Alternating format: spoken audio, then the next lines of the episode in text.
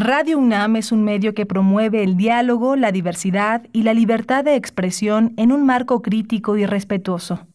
Los comentarios expresados a lo largo de su programación reflejan la opinión de quien los emite, mas no de la radiodifusora.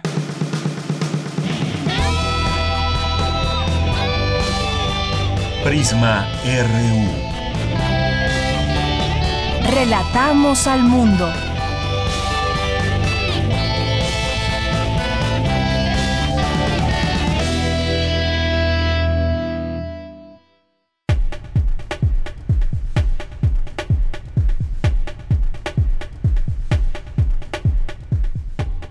Hola, ¿qué tal? Muy buenas tardes, estimado auditorio de Prisma RU que nos acompaña a través del 96.1 de FM, del 860 de AM y a través del www.radio.unam.mx. Les saluda Virginia Sánchez y en nombre de Deyanira Morán, titular de este espacio y de todo el equipo que hace posible esta transmisión, le damos la más cordial bienvenida. Hoy es lunes 28 de diciembre, ya nos encontramos en la última semana de este 2020 y en la cual seguiremos llevando hasta ustedes información y análisis sobre algunos de los temas relevantes, universitarios, nacionales e internacionales. Este lunes platicaremos sobre las nuevas cepas de COVID-19 que están apareciendo en algunos países y que de alguna manera pues, nos genera mucha inquietud. Así que para conocer más del tema platicaremos con Mauricio Rodríguez, vocero de la UNAM para la COVID-19 y conductor de Hipócrates 2.0 en Radio UNAM. Y en este confinamiento obligado para enfrentar la pandemia, entre las actividades que seguramente la mayoría hemos incorporado en nuestra sobrevivencia en cautiverio, ha sido el cine en casa.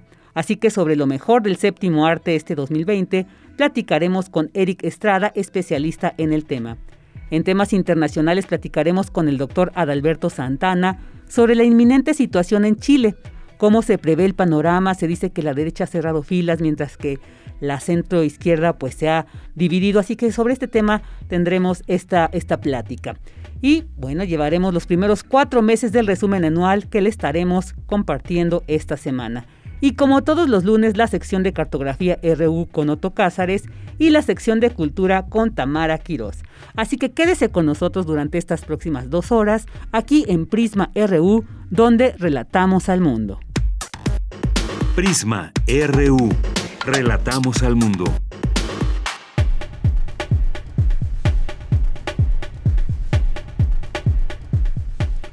Vámonos a nuestro resumen. En temas universitarios, atiende la UNAM inclusión de estudiantes con discapacidad durante el confinamiento. Identifica sus requerimientos, niveles de apoyo, capacita docentes e incide en las políticas institucionales. La pandemia revela el valor del capital humano. Especialistas aseguran que deben prevalecer valores como la confianza y el sentido de responsabilidad. En información nacional, el presidente Andrés Manuel López Obrador informó y lamentó el fallecimiento del cantautor Armando Manzanero. Lamento mucho su fallecimiento, además un gran compositor, también representante de autores y de compositores de México.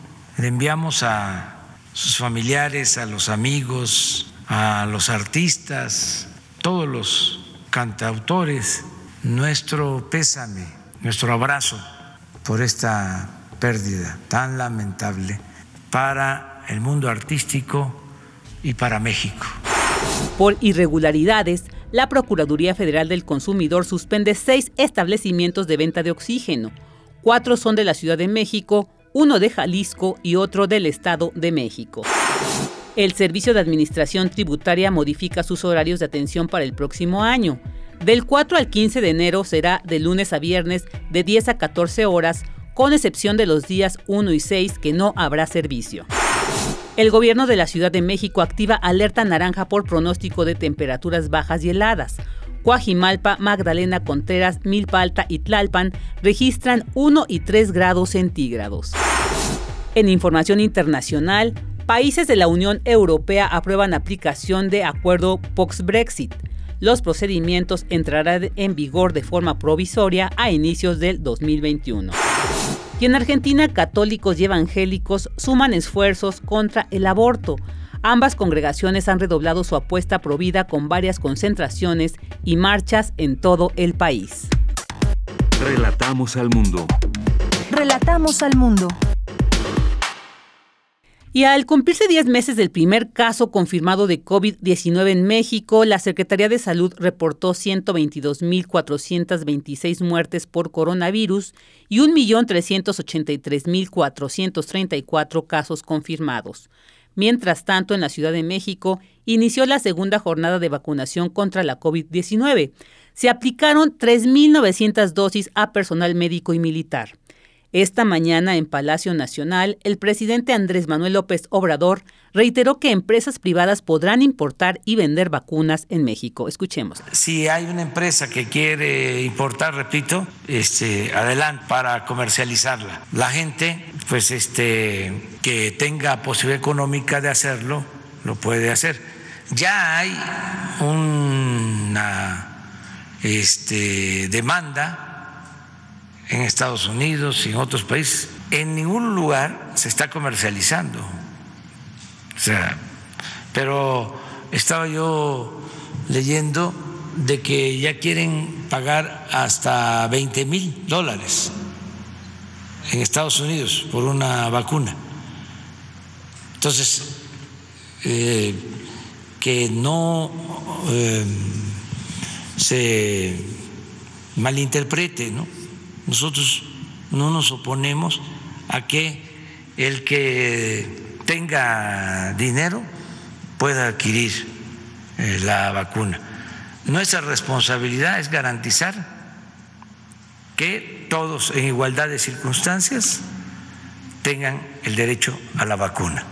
Por su parte, el Procurador Federal del Consumidor Ricardo Sheffield habló de las irregularidades en la venta de tanques de oxígeno. Lo que estamos queriendo es evitar que alguien especule con el acaparamiento del oxígeno, pero también queremos evitar en, coordinación con COFEPRIS que se venda oxígeno industrial para consumo humano. Seguiremos con los operativos.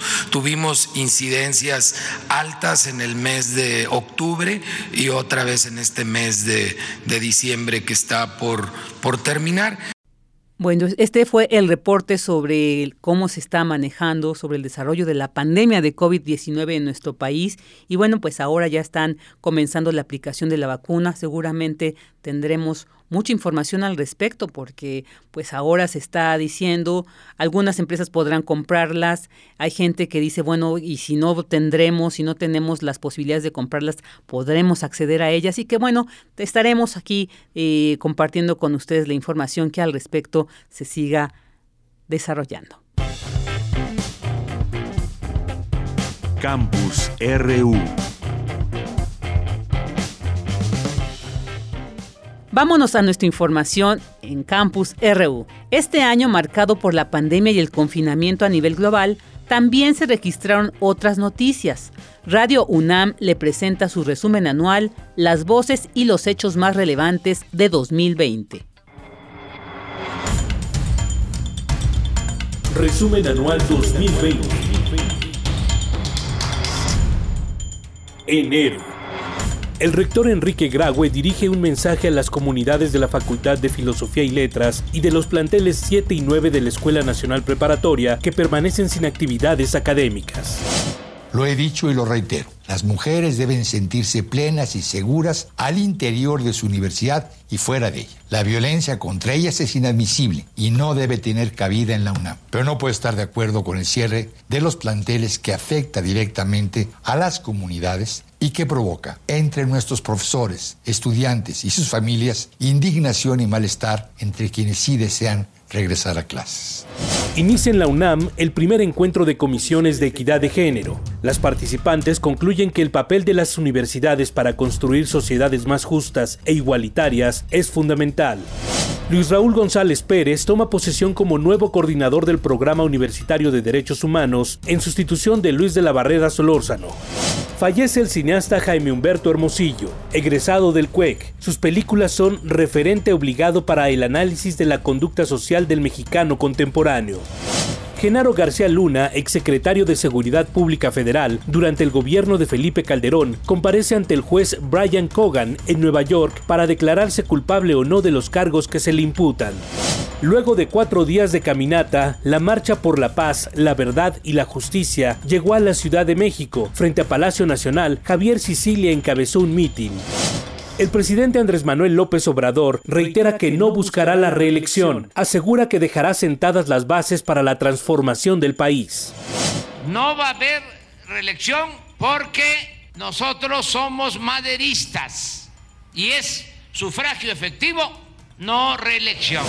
En China, el número de muertos por el brote de un nuevo virus se eleva a 6. La Organización Mundial de la Salud convoca a una reunión de emergencia para determinar si clasifica el brote de coronavirus como una emergencia de salud pública de alcance internacional. Estados Unidos advierte que todos los pasajeros de vuelos provenientes de China serán examinados. El gobierno de México anuncia las medidas que llevará a cabo ante el brote del nuevo virus. Hugo López Gatel, subsecretario de Prevención y Promoción a la Salud, asegura que están preparados para atender cualquier escenario. Estamos tranquilos de que estamos preparados. Afortunadamente, como insisto, es un fenómeno nuevo, pero que en este momento parece ser moderado en su capacidad de producir enfermedad. Sin embargo, estamos preparados para distintos escenarios si es que en los siguientes días y semanas esto tuviera otra evolución. El Instituto Politécnico confirma que el primer infectado de coronavirus en México es investigador adscrito al Centro de Biotecnología Genómica en Reynosa, Tamaulipas. Irán dispara una serie de misiles contra dos bases aéreas estadounidenses en Irak en respuesta al asesinato del general Qasem Soleimani. Ese mismo día, un avión ucraniano con 176 personas a bordo se estrella al sur de Teherán. Estados Unidos prohíbe a sus aerolíneas comerciales vuelos sobre Irak e Irán. En España, el Partido Socialista y la Esquerra Republicana de Cataluña acuerdan una consulta ciudadana para validar negociaciones sobre el futuro de esa región. Febrero. La UNAM informa que una vez más la rectoría fue vandalizada por personas cubiertas del rostro que, amparadas en la legitimidad de la exigencia del cese de violencia de género, intentan a toda costa paralizar las actividades académicas. El rector Enrique Graue anuncia cinco ejes contra la violencia de género en nuestra casa de estudios. La ampliación del Tribunal Universitario con perspectiva de género, acompañar a las víctimas y brindarles la protección necesaria. Se han comenzado los cursos y la divulgación de material educativo para explicar los procesos para fortalecer la cultura de respeto de género. El presidente Andrés Manuel López Obrador se pronuncia porque la UNAM recupere las condiciones de paz y armonía. Advierte que se deben evitar los paros injustificados. Nada de capuchas, con todo respeto. ¿Por qué taparse la cara? Pero siento, lo voy a decir, que hay mano negra porque siempre hay quienes este, mueven la cuna y hay que lamparearlos. Crea la UNAM Comisión Especial ante el Coronavirus. Asesorará e informará a la comunidad para prevenir y contener la expansión del virus en el país. Habla Samuel Ponce de León, coordinador del Programa Universitario de Investigación en Salud. Por hoy tenemos que contender con la epidemia que vemos a lo lejos todavía nos mantenemos en un periodo de gracia en donde estamos preparando a todas nuestras instituciones, desde luego aquí en la universidad también, y, ya contendemos con la epidemia de, de, miedo y ansiedad y alarma que de ninguna manera tiene justificación y que tiene que ver también de repente con alguna epidemia de desinformación o de mala información. Así que por esto el esfuerzo de mantener este canal de comunicación con todos los medios que hacemos en colaboración desde luego con la Secretaría de Salud. La UNAM se suma a la iniciativa internacional Un día sin nosotras. Respalda a todas las mujeres universitarias que decidan no acudir a clases o a sus labores académicas o administrativas. El Consejo Universitario aprueba que la violencia de género en la UNAM sea causa grave de responsabilidad. También aprueba ampliar de 1 a 3 el número de vocales permanentes que integran el Tribunal Universitario para garantizar que exista paridad de género. La Junta de Gobierno de la UNAM designa a Rosa María Ramírez Zamora como directora del Instituto de Ingeniería para el periodo 2020-2024. Es la primera mujer en dirigir ese instituto. El Senado de la República se pronuncia a favor de la autonomía de la Universidad Nacional Autónoma de México. Rechaza cualquier intento político o legislativo que pretenda vulnerar los derechos de los universitarios. Habla Mónica Fernández, presidenta del Senado. El Senado de la República respalda y manifiesta su apoyo invariable y absoluto a la autonomía de la Universidad Nacional Autónoma de México y velará por poner fin y freno a cualquier intento por restringirla o transgredirla. El fiscal general de la República, Alejandro Hertz Manero, asegura que la detención de Emilio Lozoya en España es con fines de extradición. El exdirector de Pemex está acusado de lavado de dinero, cohecho y fraude. China decide prohibir por completo y de forma inmediata el comercio y el consumo de animales salvajes, práctica que supuestamente contribuyó a la propagación del nuevo coronavirus. Mientras tanto, el comité organizador de los Juegos Olímpicos y Paralímpicos de Tokio confirma que no serán cancelados ni aplazados por la amenaza del brote de coronavirus y que ha causado hasta el momento casi 2.000 muertos y más de 60.000 contagios. Marzo anuncia el rector Enrique Graue la creación de la Coordinación para la Igualdad de Género de la UNAM. Su objetivo será implementar e instrumentar las políticas institucionales sobre la materia. La doctora Tamara Martínez Ruiz será la titular de esta coordinación, que dependerá directamente de la Rectoría se registra la primer muerte por coronavirus en el Instituto Nacional de Enfermedades Respiratorias. Se trata de un hombre de 41 años. La UNAM implementa una serie de medidas preventivas ante la presencia e inminente dispersión del virus. Inicia la suspensión paulatina de clases y actividades presenciales. Entran en operación Ciencia a domicilio y Cultura UNAM en casa. Mediante plataformas digitales, nuestra casa de estudios ofrece contenido sobre diversos temas. La Secretaría de Salud establece las medidas de sana distancia. Estima que la pandemia podría durar tres meses. La Secretaría de Educación Pública adelanta y extiende las vacaciones de Semana Santa para evitar contagios. El gobierno de la Ciudad de México informa que 90% de los establecimientos de la capital deben cerrar. Dos trenes chocan en la estación del metro Tacubaya de la línea 1. El saldo, un muerto y 41 lesionados. Habla la jefa de gobierno Claudia Sheinbaum. Un tren que se dirigía hacia Observatorio tuvo un deslizamiento en reversa y se impacta con el tren que se encontraba en ese momento en Tacubaya. En ese momento se reportaron 41 heridos y lamentablemente una persona que perdió la vida. De estos 25 fueron atendidos de inmediato en el lugar, no ameritaron traslado a ningún hospital eh, con lesiones menores y crisis nerviosas. Y 16 fueron trasladados eh, a distintas clínicas.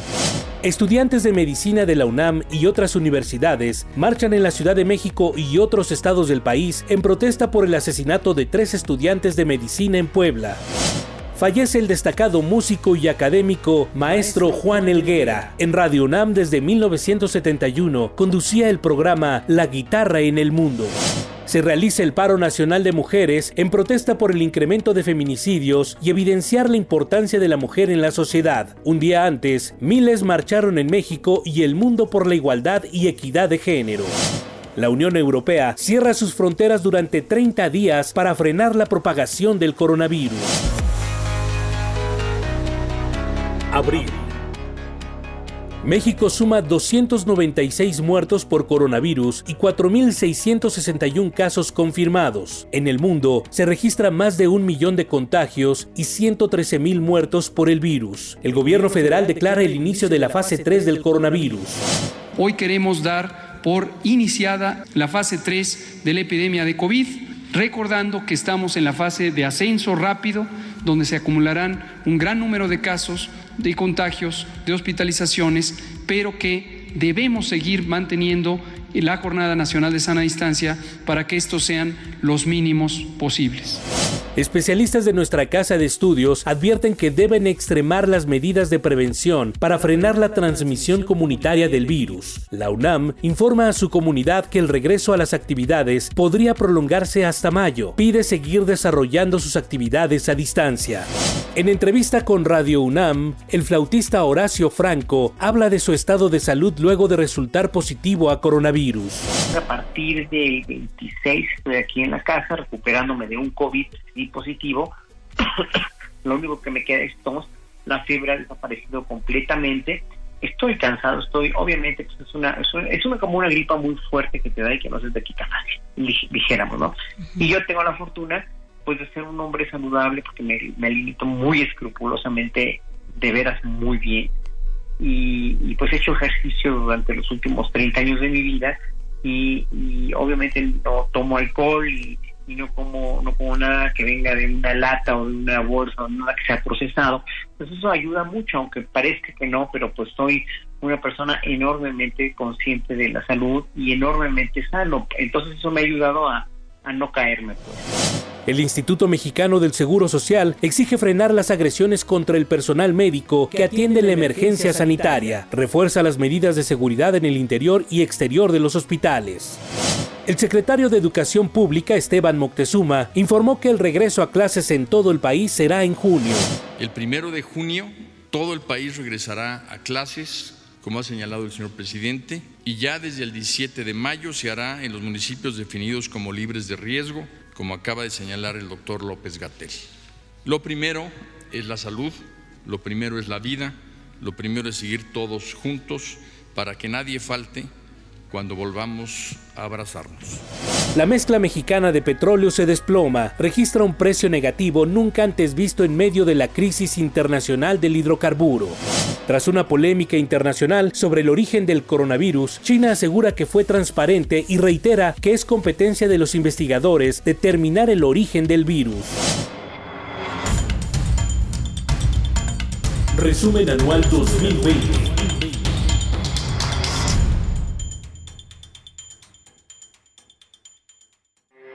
Porque tu opinión es importante, síguenos en nuestras redes sociales, en Facebook como Prisma RU y en Twitter como arroba PrismaRU.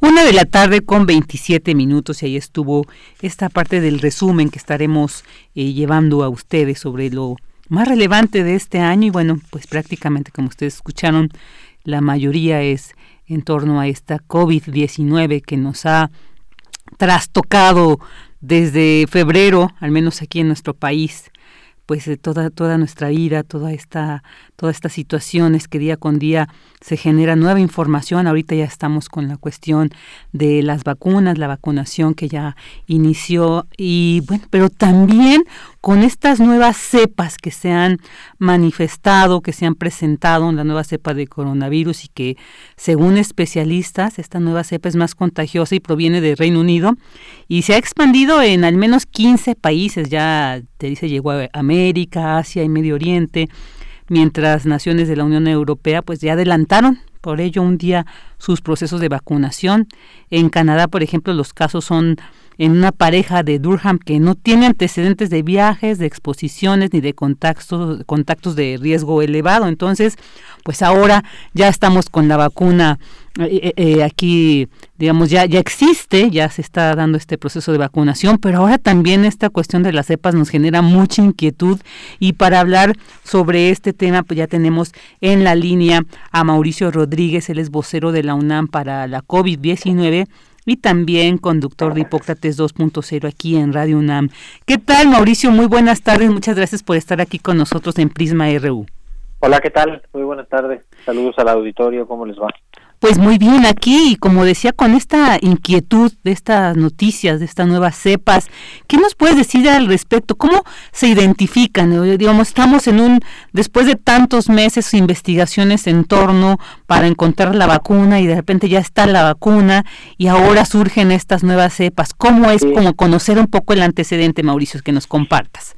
Pues mira, los virus eh, y todos los seres vivos están siempre cambiando el impacto de estos cambios eh, algunas veces es muy notable y algunas veces es poco notable. Y con el coronavirus no es la excepción. El coronavirus está mutando constantemente eh, por como cualquier otro virus, ¿no? Y en particular los virus de RNA tienen, eh, o sea, que su material genético es el, el ácido ribonucleico, tienen una, un poquito de mutaciones más que, que, algunos otros. Entonces, desde el principio habíamos estado viendo eh, que estaban, pues, que estaban mutando y eso era más o menos de esperarse.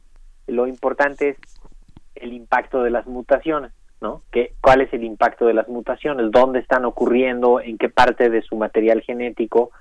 ¿Y cuál puede ser el impacto de esas, de esas mutaciones? Y cuando se juntan varias mutaciones, eh, se les se van acumulando y, empieza a haber algunas diferencias quizá ya que podrían ser un poquito más marcadas que se llaman eh, variantes, ¿no? Y se generan virus eh, variantes, no son estrictamente nuevas cepas todavía, las cepas necesita tener más cambios para decir que es una nueva cepa o un nuevo tipo de virus. Estas son variantes y son, pues, eh, después de haber acumulado algunas de las, de las mutaciones. Entonces, este virus, pues ahorita se encontró esta mutación, bueno, son varias mutaciones, son 20 mutaciones, eh, 23 me parece, mutaciones que en teoría sería más contagioso, pero la verdad es que todavía faltan eh, trabajos de experimentación para demostrar si eso sí es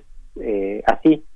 Y además pues ya lo han encontrado en otros en otros países no eh, en Bélgica en Canadá en Sudáfrica. O sea que esto es un fenómeno que está pasando no no es algo así específico de los ingleses. Claro, y esto que tú dices es una mutación natural, digamos, estas nuevas cepas, ¿nos tendríamos que alarmar o, digamos, está dentro del contexto normal? Ok, sí. Pues mira, no, no, no hay que alarmarnos, eh, ya, ya, o sea, el virus es lo suficientemente fuerte como para estar alarmados desde hace varios meses, ¿no? O sea, yo creo que ya no habría otro nivel de alarma más alto que el que deberíamos de tener ahorita, ¿no? Claro, claro. Porque además, pues ya llevamos muchos meses con este mismo virus que pues no necesitamos que cambie para que sea completamente desastroso, ¿no? Me parece que a veces la gente quiere todavía encontrarse algo todavía más feo, pero en realidad reconozcamos que este que está ahorita es suficientemente fuerte. Sí sería un poco más complicado si de pronto sale uno que todavía se contagie más, ¿no? O por ejemplo que se pudiera meter a otras poblaciones en particular a los niños, ¿no? De niños y niñas que no que este virus no los ha afectado tan fuerte, pero imagínate que hubiera cambios que se metiera hacia allá, pues sí sería este un poquito complicado, pero al parecer estos cambios todavía no son tan importantes en términos del impacto y, y pues eso todavía no, no, no está así tan tan de alarma y lo que sí es que las vacunas parece que sí van a funcionar también contra esta variante, ¿no? Que son porque los cambios que se producen en la región del virus, en una parte del virus, que sería lo que está en la vacuna, eh, eso no cambia tanto. Ok, entonces eh, entiendo que con esta situación de las cepas no significaría un retroceso en, en cuanto a ahorita ya la creación de la vacuna. No, no, no. No, no, porque ya las vacunas ya se están aplicando, ¿no? Las vacunas ya se evaluaron eh, y este virus no es que se haya metido ya por completo tiene este que llamamos el efecto fundador ahí en, en el Reino Unido y es que justamente esta variante de pronto encontró condiciones locales epidemiológicas que permitieron su, su diseminación y su pues ser como la más prevalente no la que la que dominó. Pero pero las vacunas iban a funcionar cuando menos eso es lo que todos los modelajes y todas las predicciones que, que se pueden hacer no de cualquier manera hay que seguir vigilando a los virus, hay que seguir pendientes de los virus, de los cambios, del impacto de los cambios y seguirnos cuidando ahorita, porque la epidemia terrible que tenemos ahorita es causada por el virus el que ya tenemos ahorita. Claro, claro. no nos esperemos al nuevo. y, también quisiera preguntarte un poco, esta, eh, eh, eh, surgen estas cepas, pero también tendrán que ver con estos tiempos invernales que estamos viviendo, con las condiciones climáticas, como para también entender la naturalidad de estas Pues mira, lo que ocurre en el invierno es que aumenta el, el número de infecciones de los virus habitualmente respiratorios, ¿no? De los de los virus respiratorios que son así como de esta estación. Este el caso no es en particular, estas mutaciones y estos cambios los empezaron a encontrar desde septiembre. Eh, eso quiere decir que desde, seguramente desde agosto andaba circulando esta variante, nada más que hasta ahorita la informaron, que también eso fue un error estratégico de, comunicación de riesgos de parte del gobierno del Reino Unido, porque lo comunicaron muy mal. Este, por eso la gente se quedó como asustada y todos los países de pronto reaccionaron de una manera muy fuerte, porque el mismo Reino Unido como que eso quería con el tipo de anuncio que dio, en vez de decir, oigan, encontramos esta variante, aquí está, ya la reportaron los científicos, seguimos pendientes. El, el, primer ministro del Reino Unido, Boris Johnson, dijo, oigan, necesitamos incrementar el cierre porque encontramos una variante más fuerte y, ahí está el error, ¿no? Eso no se debe de comunicar así sobre, todo porque él sabía que desde septiembre estaba circulando esa variante y que las mutaciones hay que comunicarlas con más cuidado para que no se genere esta, el impacto. Ya llevan varios días con fronteras cerradas, con vuelos cancelados, con un problema local muy muy importante. Entonces, pues a todos nos sirve, ¿no? Para aprender a comunicar los riesgos. Claro, claro. oye, Mauricio, un poco, como decías, este cierre de fronteras, y quiero salir un poquito porque había también un poco de inquietud sobre el cierre a, los vuelos. O sea, se decía, aquí en México tendríamos que haber cerrado la entrada de vuelos de provenientes del Reino Unido. ¿Es así o no hay? No, no, porque, mira, bueno, y menos porque nos están diciendo que desde septiembre, ¿no?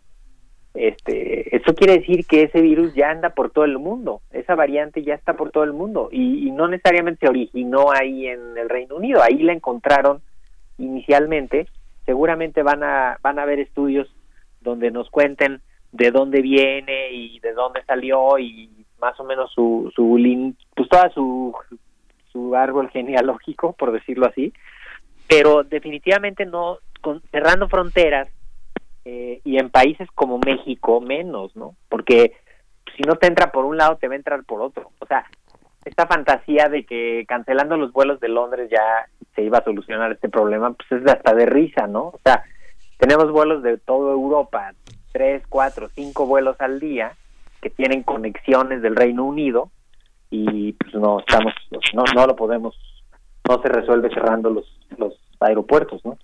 Claro, y como mencionaba en, Canadá el caso de esta pareja que no tiene antecedentes de viajes ni de exposiciones, o sea, es ahí una clara muestra de que precisamente esto que tú indicas, ¿no? No sería la única. Y imagínate en México, ¿por dónde nos entra gente? Por todos lados. O sea, tendrías que cerrar vuelos de Estados Unidos que hayan conectado en Londres o a gente con antecedente de haber estado en el Reino Unido o en contacto con alguien que estuvo en el Reino entonces se hace un pues casi que te diría se hace un sinsentido querer pararlo así, ¿no? Si, si tu país es un país que está en una isla y que solo tiene entrada por aire y que entonces sí puedes controlar este quién llega y quién sale a través de los aviones, bueno, pues podría ser distinto, ¿no? El abordaje. Claro.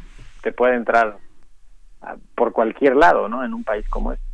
Oye, y muy, muy importante esta aclaración que nos dices y, y, un poco para cerrar sobre este tema ahorita, porque también te quiero preguntar sobre las vacunas, pero los síntomas para tener, digamos, ha sido obligado o hemos aprendido a tener una cierta disciplina en cuanto a la detección, ¿no? Cuando tenemos ciertos síntomas, no alarmarnos, cuándo acudir a, a, a la, a, algún centro de salud o a estas al pedir esta, este seguimiento, ¿no? Para cuando se, casa se trata de COVID.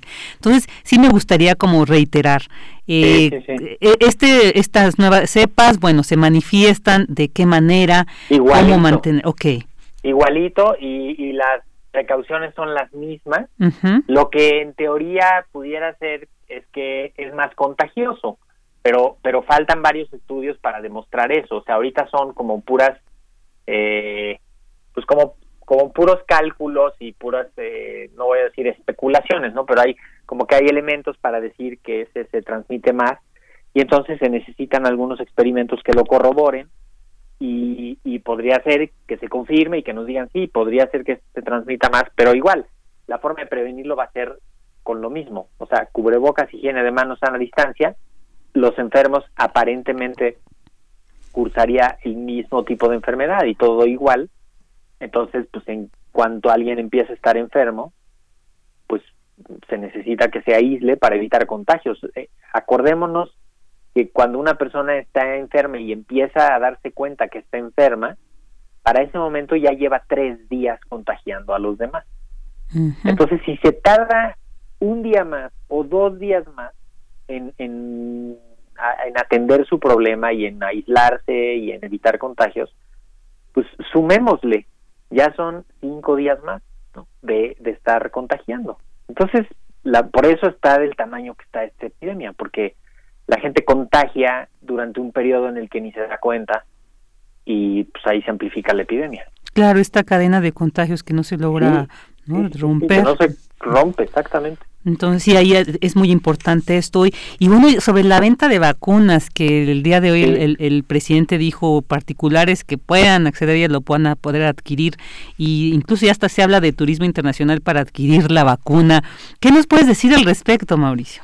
Pues mira, el, las vacunas son, ahorita todavía van a ser como herramientas de seguridad nacional eh, seguramente en algunos países abrirán abrirán la comercialización en algunos meses a, todo público, pero por lo pronto lo primero que va a haber está, va a estar muy controlado por los gobiernos, porque precisamente tiene que haber un orden mundial a través de los gobiernos en el que se distribuya la vacuna de forma equitativa. México, por un lado, está buscando eh, que los que las empresas traigan las vacunas y, poder vacunar a los grupos prioritarios, pero por el otro lado está firmando compromisos internacionales en los que están diciendo que no se van a pues que no va a haber este abuso del, de las solicitudes y que va a haber una distribución equitativa que es la iniciativa de COVAX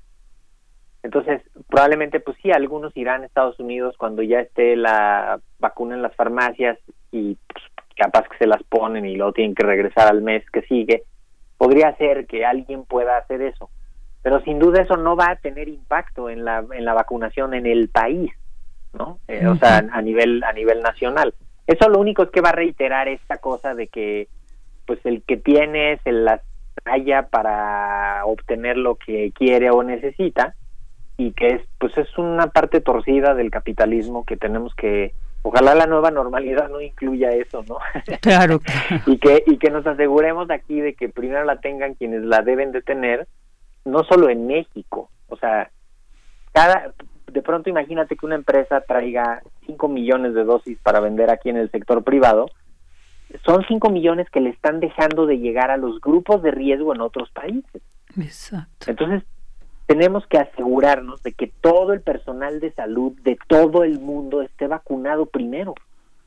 Exacto. Y ya, y ya después que comiencen los grupos de alto riesgo, ¿no? En Europa y en Estados Unidos están vacunando a los a las personas que viven o trabajan en las casas de retiro y en los centros de concentración de personas de la tercera edad o con discapacidad, que son de altísimo riesgo, les ha pegado la epidemia ahí fuertísimo y van a vacunar ahí primero y luego ya comenzarán con los siguientes grupos de riesgo. Pero hay que entenderlo como, como parte de un orden mundial y que, y que no porque yo pueda subirme en un avión e irme a vacunar ya me salvé, ¿no?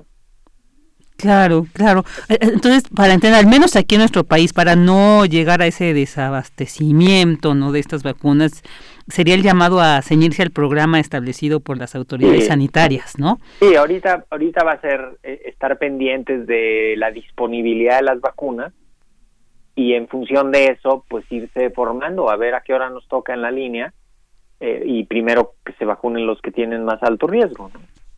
Claro, Mauricio, ¿y cómo ves? ¿Sí está bien organizado este programa, digamos, de vacunación?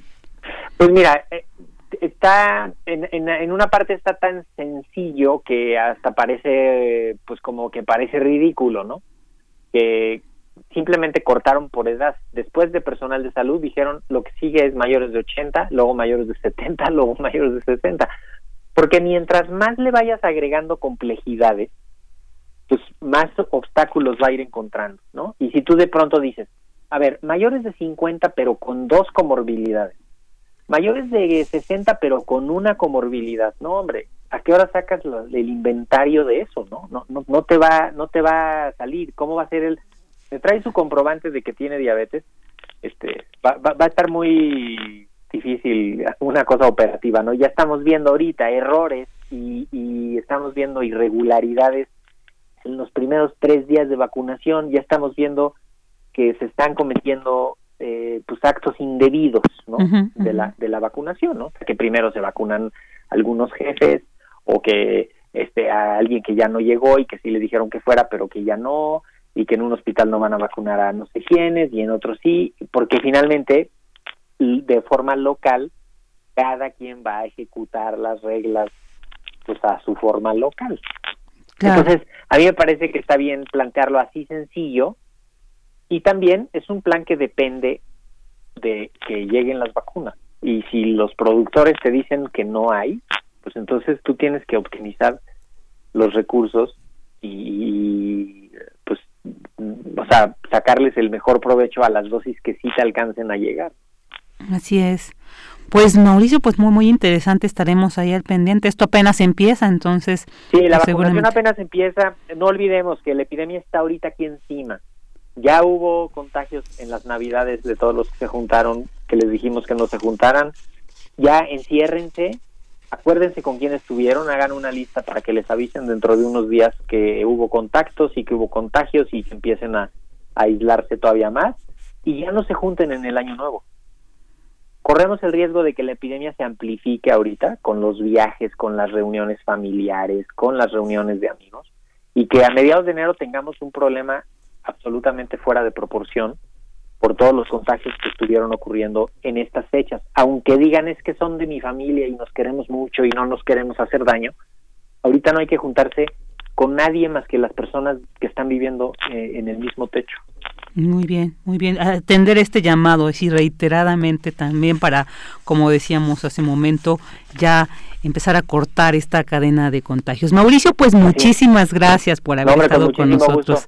Mauricio Rodríguez. Igual estamos en comunicación, les deseo lo mejor estos días y esperemos que el año empiece bien para todos. Esperemos. Un abrazo. Igualmente, muchas gracias, muchas gracias Mauricio Rodríguez, vocero de la UNAM para la COVID-19 y también conductor de Hipócrates 2.0 aquí en Radio UNAM. Prisma RU. Relatamos al mundo. Una de la tarde con 47 minutos y bueno, pues este año el tema ha sido esta pandemia de COVID-19, este obligado confinamiento para resguardarnos de esta de este coronavirus que pues lamentablemente ha arrebatado muchas vidas, mantiene a muchas personas en el hospital, en casa y para quienes por el momento hemos tenido la suerte de no, de pues mantenernos todavía sanos. Hemos buscado actividades en casa que nos mantengan y que nos permitan sobrellevar este encierro y pues definitivamente yo creo que el cine, el cine ahora con todo este acceso tecnológico que tenemos, pues nos ha salvado en muchos momentos. Así que pues vamos, a hacer un balance sobre eh, cómo ha sido esta, esta situación del séptimo arte en este contexto de pandemia, qué nos, qué nos recomienda ver y pues para ¿Con quién mejor hablar de este tema que con un especialista al respecto como es Eric Estrada? ¿Qué tal, Eric? Muy buenas tardes. Muchas gracias por estar aquí con nosotros en Prisma RU. Hola Virginia, no, pues gracias por la por la invitación. Yo aquí estoy muy contento platicando con ustedes. Sí, nosotros siempre nos da un gusto eh, platicar contigo sobre este tema porque además pues hay gente que amamos mucho el cine. Sabremos más, sabremos menos, pero yo creo que el cine siempre nos permite sobrellevar cualquier situación, aprender incluso. Y bueno, ¿qué nos puedes decir cómo ha sido esta situación? Se han cerrado las salas, por ejemplo, ahorita no podemos acceder, se reabrieron algunas, pero ahorita pues ya se volvieron a cerrar. Entonces, pues tuvimos que hacer uso del cine en casa. ¿Qué nos puedes decir un balance sobre esta situación. Eh, ¿Ha sido favorable? ¿Ha sido, pues, no tanto para el, el séptimo arte? Pues eh, yo creo que eh, a pesar de las circunstancias, ¿no? Que son muy dolorosas y que son trágicas a nivel mundial, ¿no? Eh, a, pesar de eso, creo que eh, y bueno, obviando también que quienes quienes tienen salas de exhibición están sufriendo tremendamente este justo el efecto de esas circunstancias, ha habido una especie de ganar ganar entre quienes como tú y como yo disfrutamos del cine este y quienes se han visto también obligados como el 90% de la población de este planeta a encerrarse durante todo este año. Eh, me explico. Eh, antes, el, el hecho de tener una sobreexposición de un cierto tipo de cine en las salas eh, le daba muy poca oportunidad a la gente que se distrae o que se la pasa bien o que va a conocer otras cosas al cine podía elegir. Prácticamente el menú estaba puesto antes de que nosotros llegáramos al cine. A la hora de encerrarnos y de que justo las salas y la manera de ofrecer cine se diversifica justo por la utilización de los servicios en línea y del streaming, este quien sale ganando es quien ve cine, ¿no? Que de repente se encuentra con una oferta que en circunstancias normales, pre-pandemia, no, no, no encontraba. Y me, me puedo centrar de manera muy clara en lo ocurrido con muchos festivales de cine que abrieron su oferta a cierto tipo de regiones o a incluso a nivel mundial en algunos casos y mucha gente que escuchaba antes hablar de festivales de cine a los cuales físicamente no puede asistir, de repente se encontró con la oferta de este otro cine que ahí está donde donde digo el está el ganar ganar, no solo encuentra un público o redescubre un público, sino que le da la oportunidad a ese público de sobrellevar de mejor manera un encierro tan severo como el que estamos padeciendo, repito, a nivel mundial. En pocas palabras, hubo más películas en el momento en que las necesitábamos, en el momento en el que ningún otro entretenimiento estaba tan al, tan al alcance y se podía compartir de tal forma con la familia. Es decir, ¿te puedes refugiar en la lectura? Por supuesto que sí, pero la lectura de un libro es personal, a menos que lo leas en voz alta a toda la familia, y eso no es, digamos, una costumbre del siglo XXI. Ver películas juntos, sí. Entonces, tanto distraernos como tener una diversificación del menú de películas que empezaron a llegar, sí creo que hubo una especie de pequeño círculo virtuoso en medio de toda de toda la pandemia que repito es una situación tremendamente dolorosa. Y a partir de eso es que por ejemplo las listas ahora que están saliendo de lo mejor del año son si antes eran personales ahora son todavía más personales porque cada quien fue encontrando su propio camino y cada quien tiene una lista de fácilmente 20 películas que fueron satisfactorias, que están bien elaboradas y que de otra manera, de no haber sido por el streaming y por el internet, no habrían llegado al público. Claro, definitivamente una, una reflexión muy, muy interesante.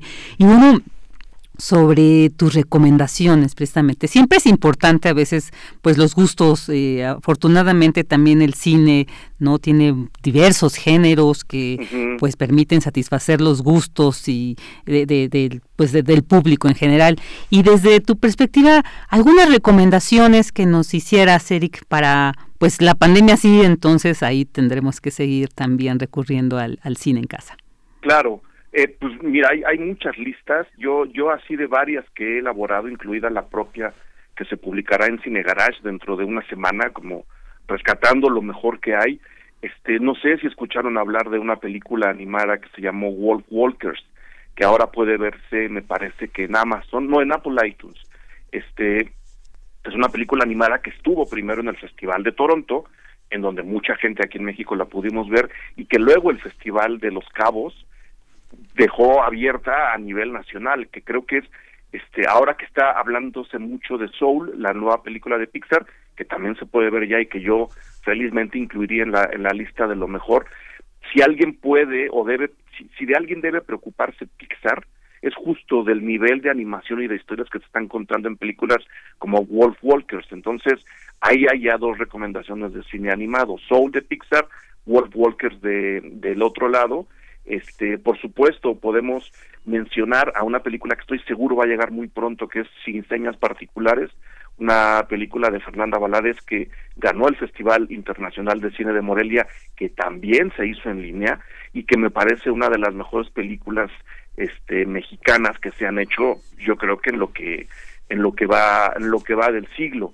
Eh, si quieren, digamos, un cine mucho más cercano justo a la oferta industrial que teníamos antes de encerrarnos, Netflix eh, entregó ya hace algunas semanas Mank, la nueva película de David Fincher, que es una reflexión sobre eh, primero los procesos creativos y luego sobre la elaboración de una de las películas más eh, digamos trascendentales en la historia del cine que es el Ciudadano Kane visto todo desde quien escribe la película en qué circunstancias la, la escribe y el mundo que era Hollywood en los años 30, ¿no? Entonces es una reflexión de David Fincher bien, bien interesada que creo que vale eh, muchísimo la pena revisar y si están ya en Netflix, la película que México postula al Oscar este año para ganar y desde mi punto de vista con la cual tiene muchas posibilidades, ya no estoy aquí, la película de Fernando Frías de la Parra, que también ganó el Festival de Morelia el año pasado, que luego compra Netflix para ponerla en exhibición y que, les, repito, la Academia Mexicana elige para postularla al, al Oscar. Entonces, creo que ahí hay como, como panorama gringo mexicano muy, muy interesante y por supuesto, este, eh, no sé, siguiendo en Netflix está la película de Spike Lee de The Five Bloods o los, los Cinco Sangres le llamaron en, en español este y hay una película que también estoy seguro va a empezar a salir muy pronto si a la gente le gusta el, cine de terror que se llama Relic que es justo este cine de terror interesante no en donde te están contando otra cosa a partir de de lo que en este caso parece ser la típica historia de una casa embrujada.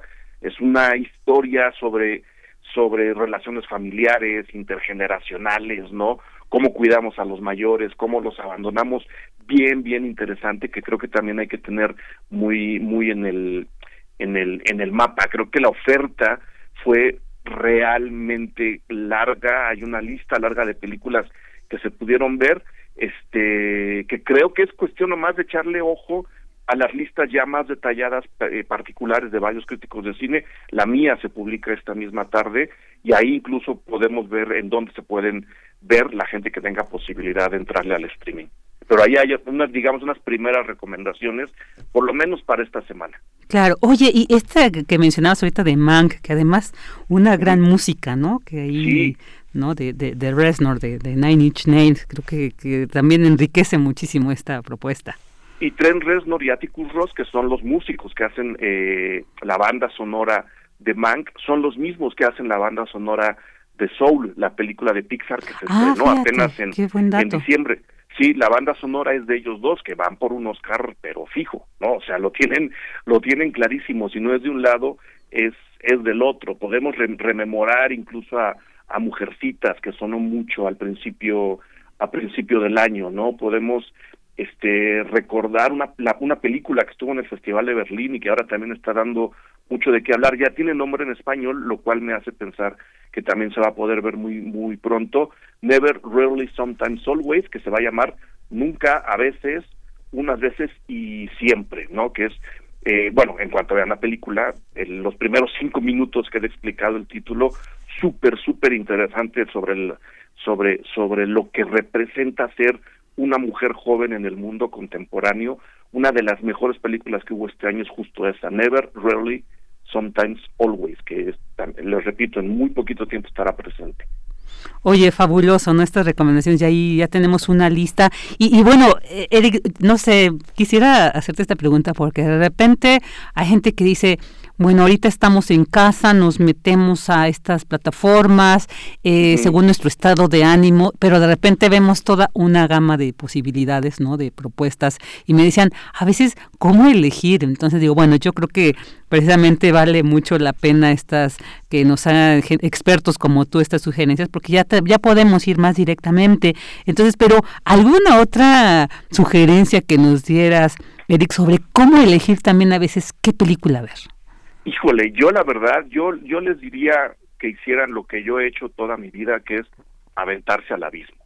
O sea, si de repente se les aparece en el menú una oferta o están buscando en Internet, es cosa de meterse a Internet y poner ahí las mejores películas de 2020. Y ven, por ejemplo, una película de Ucrania, ¿no? Pues irse y lanzarse, ¿no?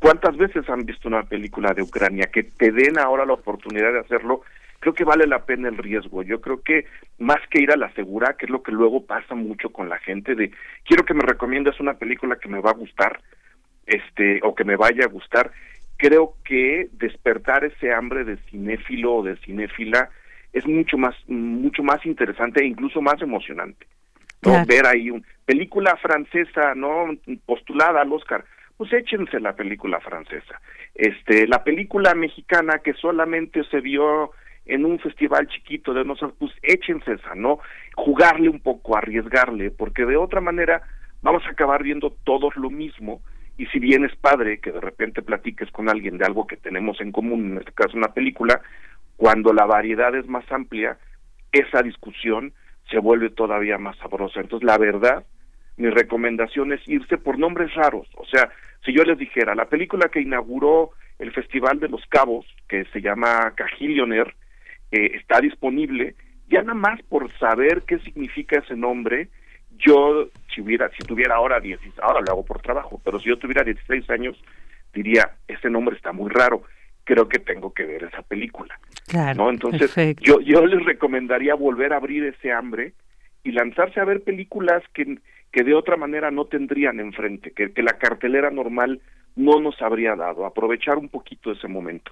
Perfecto, no, pues así, así lo haremos. Ahí qué mejor que tú para hacer esta, esta, sugerencia. Eric, pues muchísimas gracias. Como siempre, un, un gusto platicar contigo sobre, sobre cine, un tema también apasionante. Y muchas gracias por estas recomendaciones. Te mandamos un fuerte abrazo y todos Muchas mejores gracias deseos. a ti, Virginia. Muchas gracias. Gracias. Es Eric Estrada, crítico de cine, y bueno, pues ahí ya también van a poder buscar en sus eh, en, en sus espacios ahí de, de- en línea para que vean las sugerencias. Ya son dos de la tarde, vámonos a un corte. Relatamos al mundo. Relatamos al mundo.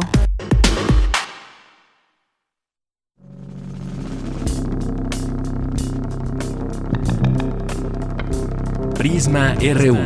Relatamos al mundo. Un informativo con visión universitaria. Noticias, análisis, debate. Prisma RU. Conduce Deyanira Morán.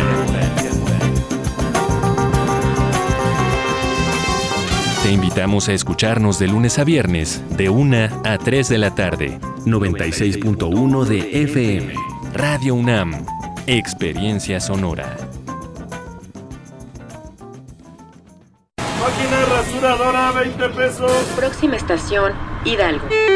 Ningún pasajero debe permanecer a bordo. Si reconociste estos sonidos, tienes corazón chilango. Por eso, si conoces a alguien originario de la Ciudad de México que reside en el extranjero, avísale que tramite su credencial para votar para elegir a la primera figura de Diputación Migrante de la Ciudad de México en las elecciones 2021. Más información en www.ism.mx y www.votochilango.mx.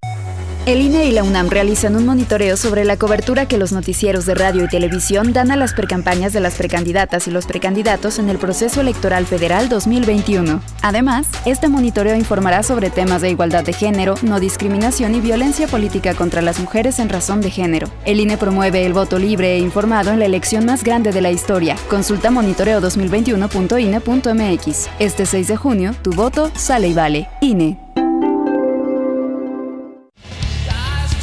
Calme Cali, Mimagoshko, Makta Shuduk, Tetzaduk, FM, Yatpusheba Pushkoxpa, Radio Nam.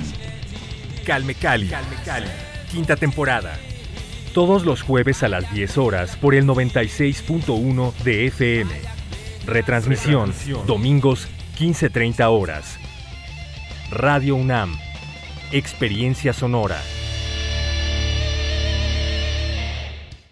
Alejandro Moreno, presidente nacional del PRI. Tenemos que pensar en México, un México unido y para todos. Hay quienes piensan que estamos solos, pero no lo estamos. Vamos a proteger a nuestros hijos, a los jóvenes, a los adultos, a las mujeres y hombres, porque México es uno solo. Como tú, cada vez somos más los que soñamos con un mejor país. Cada vez somos más los que pensamos en México.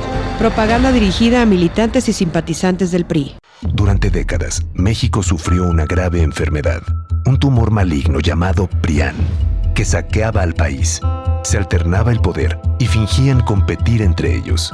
Hoy finalmente se quitan la máscara y se unen en una perversa alianza electoral. A ellos los une la corrupción, la ambición y el miedo de seguir perdiendo el poder.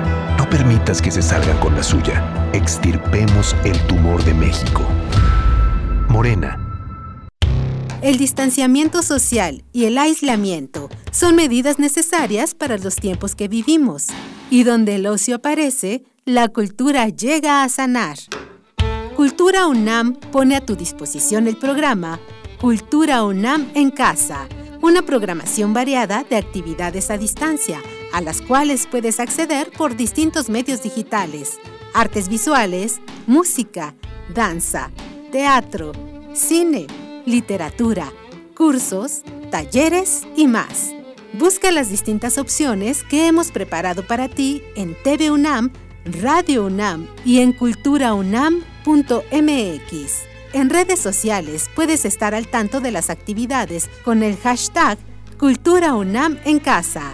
Fomentamos el acercamiento social frente al distanciamiento físico. Cultura UNAM.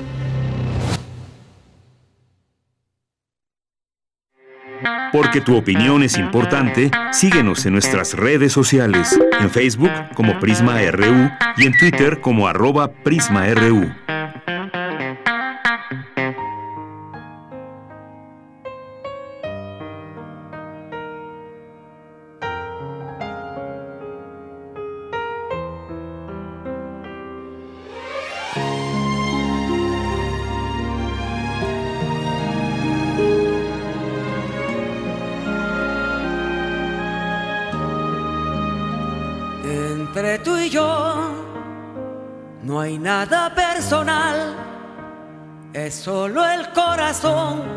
Desayuna, come y cena de tu amor en el café de la mañana, la canción de la semana que muchas veces me emociona y otras tantas me hace daño. Entre tú y yo.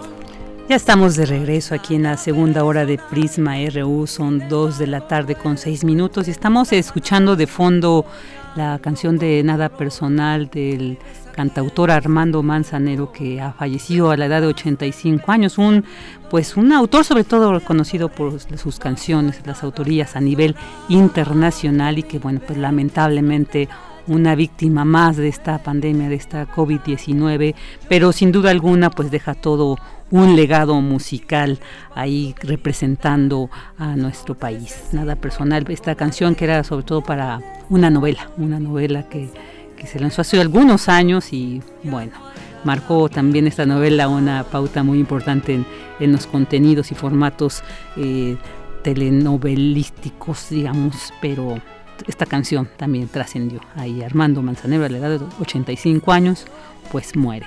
Y bueno, vamos a mandar saludos a quienes se comunican con nosotros a través de las redes sociales. Agradecemos siempre esta pues interlocución que se establece por estos medios. Saludos a José Luis Sánchez, a Antonio Moreno, a Jorge Fra, a Jean-François Charrier, a Daniel Olivares. Dani, te mandamos un abrazo, estás un poco delicado de salud. Esperemos que, digo, es algo sencillo, no, no nada, nada grave, pero bueno, que se requiere. Te mandamos un abrazo y esperamos que te recuperes muy pronto.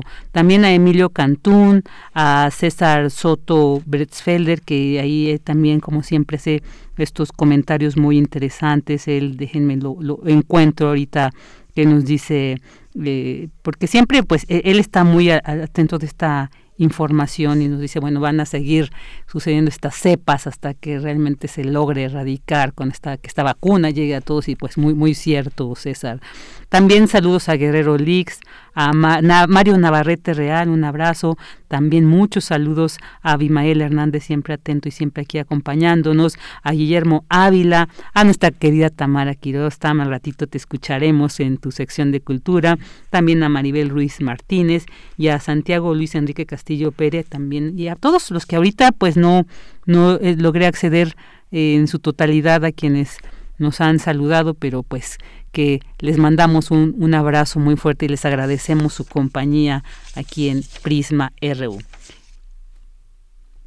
Y bueno, pues ahora nos vamos con esta información eh, universitaria. Atiende la UNAM, inclusión de Godines nos tiene esta información. Adelante, Cris. Hola Vicky, ¿cómo estás? Un saludo para ti, para el auditorio de Prisma RU. Al concluir el presente año, la UNAM identificó y contactó a 870 estudiantes quienes declararon tener alguna discapacidad, mayoritariamente visual y motriz. Así lo informó Claudia Peña Testa, titular de la Unidad de Atención para Personas con Discapacidad, adscrita a la Dirección General de Atención a la Comunidad. La detección de este sector en la comunidad universitaria se realizó a través del SET corto de Washington, que es una herramienta utilizada para la clasificación internacional del funcionamiento de la discapacidad y de la salud. Una de las acciones que estamos realizando desde la UNAVDI es generar cursos a eh, personal eh, docente e interesado y este se llama creación de contenidos accesibles. Tenemos ya enlaces en todas las facultades, escuelas y en todo el bachillerato. La idea es que podamos generar una red de apoyo para que entre todos sea más fácil eh, pues ir transitando hacia pues modelos más accesibles e inclusivos, ¿no? Claudia Peña detalló que de los más de 870 estudiantes contactados, 138 manifestaron algún grado de dificultad para realizar ciertas tareas por sí mismos, tales como el cuidado personal, vestirse o acudir al sanitario. Ante esta situación se abrieron cursos especializados en la Dirección General de Cómputo y Tecnologías de Información y Comunicación para personal docente referentes a la creación de contenidos accesibles. Además, se exhortó a la plantilla docente de la UNAM a que en el proceso para transitar de las actividades presenciales a las impartidas en línea no se omitieran las herramientas para los estudiantes con discapacidad. Por último, Vicky señalar que lo más importante es que todas las áreas universitarias estén conscientes de que tenemos que generar las condiciones de atención para la población con discapacidad. Este es mi reporte. Muy buenas tardes. Muy buenas tardes, Cris. Muchísimas gracias.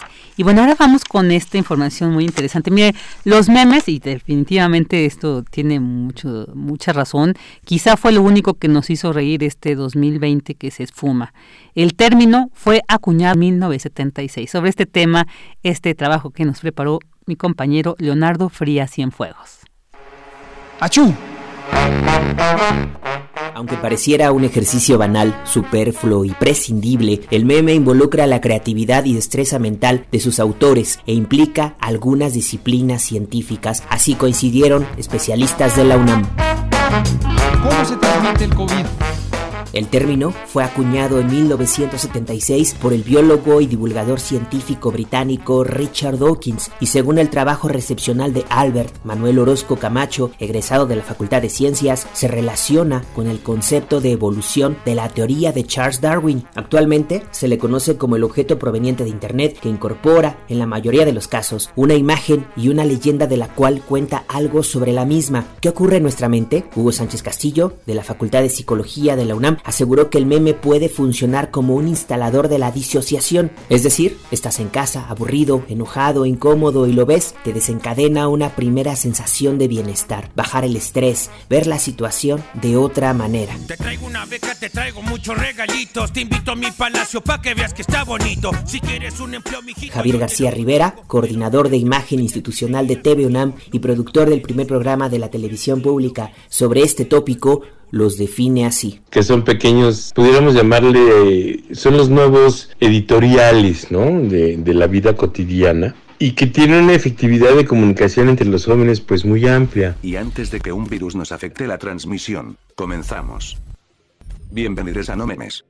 Con Dani Kino. La conductora de No Memes, Dani Kino, aseguró que su meme favorito es This is fine, el perrito envuelto en llamas, que parece decir todo se está quemando, pero está bien. Creo que ese meme en particular describe muy bien lo que para mí ha sido este año. De las llamas alrededor tuyo, pero esto está bien y vamos a usarlas para asar malvaviscos, ni modo, de aquí a que se extingan o nos coman vivo, pero de que vamos a morir al pie del cañón, vamos a morir al pie del cañón. Prisma RU, Leonardo Frías Cienfuegos. Se las verán conmigo, ya verás, me canso, canso. Y para toda la bola de conservadores. Muchas gracias a Leonardo Frías Cienfuegos por este reporte sobre los memes. Además implican los memes mucha creatividad y creo que las y los mexicanos nos caracterizamos mucho en ello. Ahora vámonos con las breves internacionales.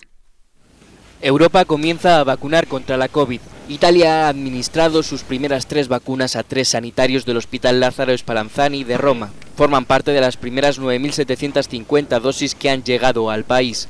Según el Ministerio de Sanidad de Italia, son simbólicas. La distribución real comenzará a partir de mañana y se pondrán alrededor de 470.000 vacunas cada semana. Un pequeño gesto, pero que es fundamental para todos. Hoy estoy aquí como ciudadana, pero sobre todo como enfermera, representando a todo el personal sanitario que ha elegido creer en la ciencia. He tocado con la punta de los dedos y he visto con mis propios ojos lo difícil que es luchar contra este virus, habiendo estado en primera línea desde el comienzo de la crisis. En cambio, en Alemania han empezado a vacunar directamente en las residencias de ancianos. Gertrude Haase, de 101 años, ha sido la primera mujer en ser vacunada en Berlín. Alemania administrará 700.000 dosis semanales a partir de enero en los 440 centros de vacunación distribuidos por el país. El virus es muy peligroso. Una siempre ha escuchado y también leído sobre la gran cantidad de muertes en otras residencias de ancianos y todo, lo que es absolutamente terrible. Y por lo tanto es muy bueno que ahora una esté vacunada contra el virus, lo cual es una gran ventaja para nosotros, los ancianos que estamos aquí. El primer ministro Andrzej Babis ha sido uno de los primeros ciudadanos que se ha vacunado en la República Checa. Desde el Hospital Militar de Praga ha señalado que esta vacuna significa la esperanza de volver a una vida normal. La vacunación también ha comenzado en los países nórdicos, como en este centro de Suecia. La campaña se ha iniciado sin anuncios públicos sobre su desarrollo, por razones de seguridad y protección de datos personales. Porque tu opinión es importante, síguenos en nuestras redes sociales, en Facebook como Prisma RU y en Twitter como arroba PrismaRU. Dos de la tarde con 16 minutos y bueno, ahora vamos con este tema internacional porque bueno, ya hace unas semanas, meses también, pues vimos toda esta situación en Chile, toda esta movilización social que realmente sí logró pues ahí poner al centro de la discusión, digamos, lo obsoleto ¿no? por todo lo que implica esta constitución establecida por, por Augusto Pinochet. Y bueno, pues para ello también eh, ya el 11 de enero concluyen los plazos para inscribir candidaturas para las elecciones en Chile el próximo 11 de abril de 2021. Y pues a pesar de este histórico movimiento impulsado principalmente, como por la sociedad civil para terminar con esta constitución política establecida por el dictador Augusto Pinochet, y con la que, pues con esta constitución que se encumbró el proyecto neoliberal en este país, se percibe, algunos analistas dicen, cierta división ¿no? en, los eh, grupos partidos de centro izquierda y por otro lado, pues como también nos ha tocado ver la derecha siempre cierra filas cuando en contextos así tan situaciones coyunturales como esta que está viviendo Chile. Entonces, ¿qué, ¿qué está pasando? ¿Qué podemos prever? ¿Cuál es la situación? ¿Cuál es el contexto que se prevé para eh, tanto enero que se concluyen estos plazos como para las elecciones eh, en Chile? Y bueno, para platicar sobre este tema ya tenemos en la línea al doctor Adalberto Santana. Él es investigador del Centro de Investigaciones sobre América Latina y el Caribe. ¿Qué tal, doctor Santana? Muy buenas tardes. Muchas gracias por estar aquí con nosotros en Prisma RU. Sí, muy buenas tardes, Virginia. Pues aquí saludándola y listo para comentar respecto a la situación en Chile y en general en el mundo latinoamericano. Claro, porque esta, todo lo que pasa en un país siempre repercute en muchos sentidos en los países alrededor. Y pero qué nos qué podemos ver, eh, doctor, ahorita en Chile después de que había un triunfo, digamos, social principalmente eh, con esta discusión se dice vamos a, derrocar así esta constitución no injusta y todo lo que ella representa, pero se dice esto, ahorita no hay muchas condiciones como para eh, garantizar que se pueda también derrocar a la derecha que de alguna manera pues es quien enarbola esta constitución pinochetista. ¿Qué nos puede decir, doctor? Bueno, yo, yo entendería que como todo país latinoamericano, como México, Colombia, Perú, Venezuela, etcétera, etcétera, pues nuestros países latinoamericanos pues se componen de distintas fuerzas políticas, unas más a la derecha, otras a la ultraderecha, otras al centro, otras a la centro izquierda y otras a la izquierda. de tal manera que pues, es un, una composición social que estamos viendo en nuestra realidad y a Chile no está ajeno a eso. e incluso también hemos visto que en Chile ha habido una gran movilización de distintos grupos y actores sociales y políticos en, en contra del orden que ha establecido la dictadura y que se sigue heredando de la dictadura de Pinochet hasta nuestros días. Y ha colmado la paciencia de hombres, de mujeres, de estudiantes, de niños, de trabajadores, de clases medias, de distintos sectores. Y finalmente se ha llegado, dijéramos, en un primer paso, pues a establecer una elección para generar una constituyente. Y en ese caso, pues el próximo mes de abril se elegirá precisamente a esa nueva constituyente. Y ahí participan muchos actores, algunos organizados en partidos políticos y otros que irán de manera independiente, algunos que representan a mujeres, algunos representarán a las comunidades indígenas, es decir, como son nuestras sociedades, que son diversas. Chile, igual que, Bolivia y otros países, pues igual que México también, pues somos países plurinacionales, donde se expresan distintos actores sociales, culturales y políticos. Y lo que vamos a ver precisamente el próximo 11 de enero es que ese día se cierran las inscripciones para las candidaturas en ese país. Pero también previamente al 11 de enero, el 3 de enero en Chile habrá también distintas eh, procesos preelectorales, o digamos, elecciones primarias para elegir en algunos casos de algunas agrupaciones políticas, sociales o independientes, quienes van a ser sus candidatos para la lista para el mes de abril. En efecto, lo que se ha dicho es que la derecha, como está siendo fuertemente, eh, dijéramos, eh, contenida por las fuerzas de las grandes masas populares, pues ha ido generando una unidad de defensa frente a lo que es ese gran torrente humano que se ha desbocado por el cambio constitucional de Chile. Y es lo que estamos viendo, los distintos actores y como también esa izquierda, que perdón, esa derecha, que representará a un tercio por ciento de la población en Chile, pues ha ido haciendo mucho más homogénea para enfrentar esa situación en la cual socialmente está en desventaja. Y por otro lado, las llamadas izquierdas o centroizquierdas, pues tienen distintas opciones y en ese proceso están viendo cómo insertarse este 3 de enero para ir precisamente para el 11 y en los registros que finalmente quedarán para que en abril se decidan las candidaturas. Doctor, esta situación, digamos, son varios grupos no políticos los que entrarán en esta en estas candidaturas. Esto pondría en riesgo, digamos, el que no esté tan bien definido cuáles van a ser pues estos eh, eh, estos candidatos a estas elecciones no está muy clara quiénes van a representar a la, a la izquierda digamos chilena. Esto no pone en riesgo este avance que se había tenido socialmente para eh, abrir el camino a esta nueva constitución pues no yo creo que no. O sea yo sé soy más optimista, ¿no?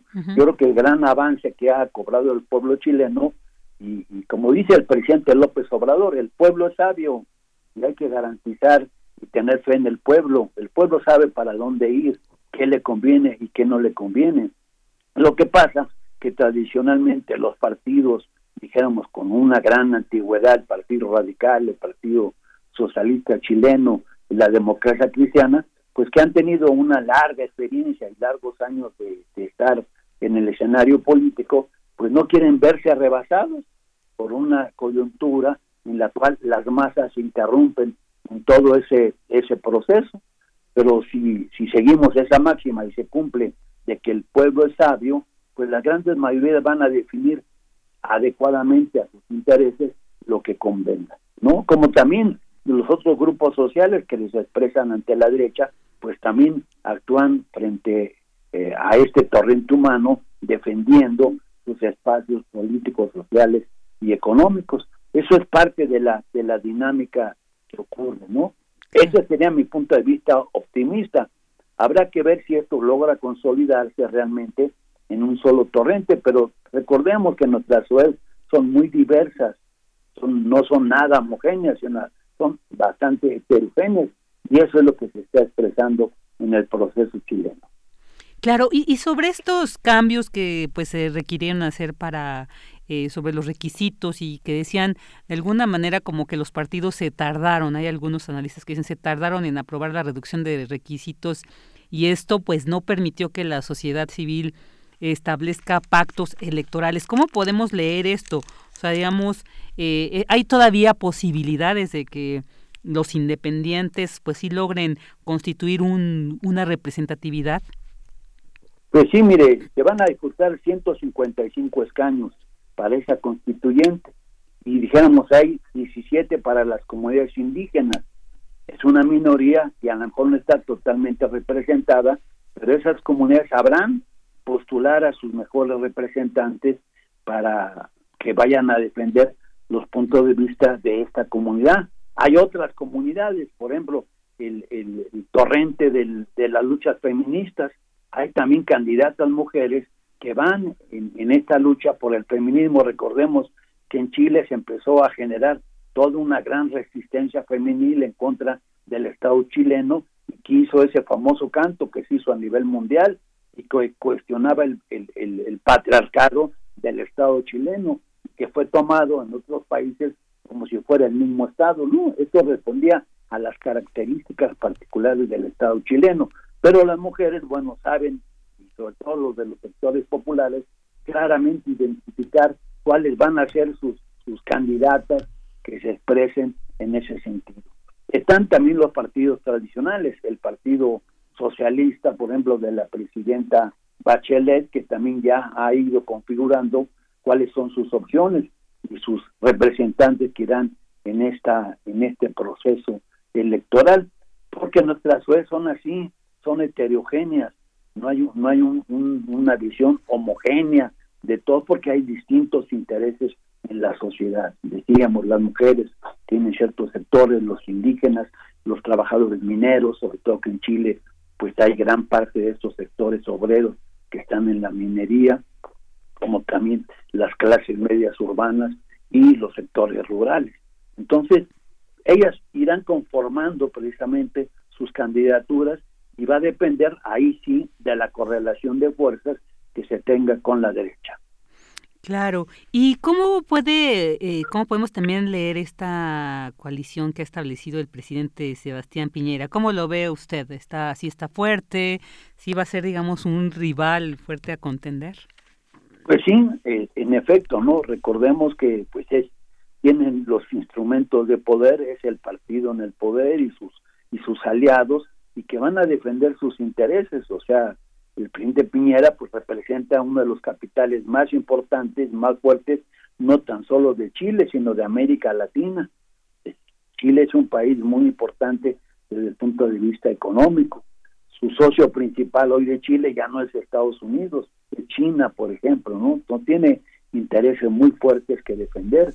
Es una economía capitalista comparativamente donde se ha desarrollado el modelo neoliberal desde hace muchos años y ese modelo neoliberal está fuertemente consolidado y no es fácilmente echarlo abajo, aunque hay toda una estructura social de las masas que están dispuestas a cambiar. Un ejemplo es la educación, donde se prioriza la educación privada, o sea, la privatización de la educación. Entonces, eso unifica a muchos grupos sociales para hacer de la educación que sea realmente pública y gratuita en el caso de Chile y ahí entran una gran cantidad de actores que son los jóvenes, sobre todo los jóvenes de clases medias y clases populares, que ven restringida su acceso a la educación porque está privatizada, porque hay que pagarla y hay que pagarla muy caro por endeudarse por muchos años. Entonces, esos intereses pues se van a expresar por distintas vías, ¿no? Ya representan a ellos. El sistema de salud también es otro muy importante en el caso de, Chile, el tema de los salarios, o sea, hay muchos puntos de convergencia donde las grandes mayorías van a incidir.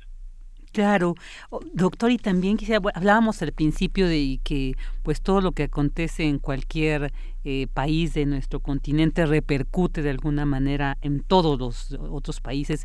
¿Qué podríamos esperar entonces de lo que se desarrolle, de lo que se, se decida en, en abril en Chile? ¿Qué repercusiones tendría en estos países, al menos en el nuestro? ¿O qué ejemplo tendríamos que tomar de esta situación chilena? Bueno, uno de ellos es que Chile arribaría al, orden, un nuevo orden constitucional, es decir, generar una constituyente para que ésta haga una nueva constitución donde van a estar obviamente representados todos los sectores. Esto hay que reconocerlo.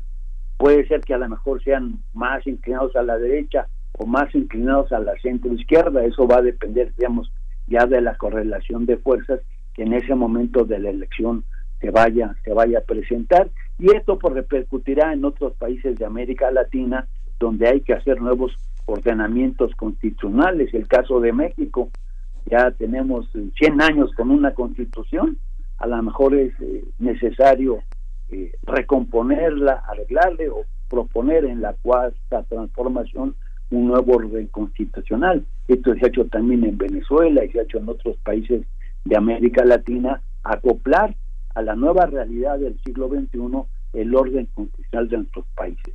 Y en ese sentido, seguramente el caso de llegarse a establecer esta nueva convención constituyente en Chile, pues apuntará a generar un nuevo modelo político, económico, social, plasmado a través de ese nuevo orden constitucional.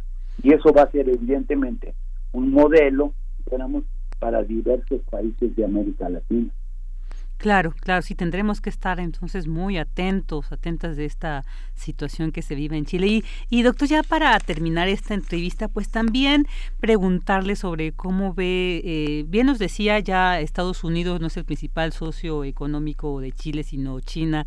Sin embargo, bueno, pues sabemos la, la importancia que tiene este país vecino eh, eh, del norte, Estados Unidos. ¿Cómo ve usted entonces con esta llegada al poder de Joe Biden? ¿Y cómo será, cómo se establecerá, cómo se puede leer que pueda ser esta relación? Sí, yo creo que para América Latina, para Chile, para México, Venezuela, Cuba, Nicaragua, pues va a ser eh, hasta cierto grado beneficiosa, porque se ha llegado a lo más profundo de un régimen tan oprobioso como fue o ha sido el de Donald Trump. Por ejemplo, que ha generado un gran bloqueo, ha reportado bloqueo contra Venezuela, contra Cuba, contra Nicaragua, que ha intentado hacer un muro en la frontera, completar el muro en la frontera sur de los Estados Unidos con México, pues entonces la llegada de un nuevo mandatario como Biden abre las expectativas que esa situación cambie y que haya un mayor diálogo. Esa es una de las ventajas, ¿no? Eh, recordemos, por ejemplo, que el propio Biden pues llegó con un con un afán pues no protagónico como el de, el de Trump, imperialista de, choque confrontativo, sino del diálogo. Y entonces para América Latina, si ese diálogo se extiende hacia la región, pues va a ser más propositivo. Y esa es la esperanza que hay en Venezuela, que hay en México, que hay en Cuba, que hay en Nicaragua, en Argentina, en diversos países de América Latina. O sea, nos abre las expectativas, no de que va a cambiar el imperialismo norteamericano, ese no cambia, ¿sí? pero puede haber un mejor trato una mejor negociación en la que se tenía control. Y eso creo que puede ser favorable ¿sí? para todos los países latinoamericanos. Claro, pues esperemos que así sea. Doctor, pues muchísimas gracias por, como siempre, su valioso análisis sobre esta situación. Hoy que hablamos esta situación en Chile y las inminentes elecciones y pues agradecemos mucho su presencia aquí en Prisma RU. No, para, muchas gracias a usted, Virginia, por la invitación y siempre apoyando a nuestra estación querida que es Radio Universidad. Muchas gracias y nosotros siempre valoramos su participación. Ahí estuvo con nosotros el doctor Adalberto Santana, investigador del Centro de Investigaciones sobre América Latina y el Caribe. Porque tu opinión es importante, síguenos en nuestras redes sociales, en Facebook como Prisma RU y en Twitter como arroba PrismaRU.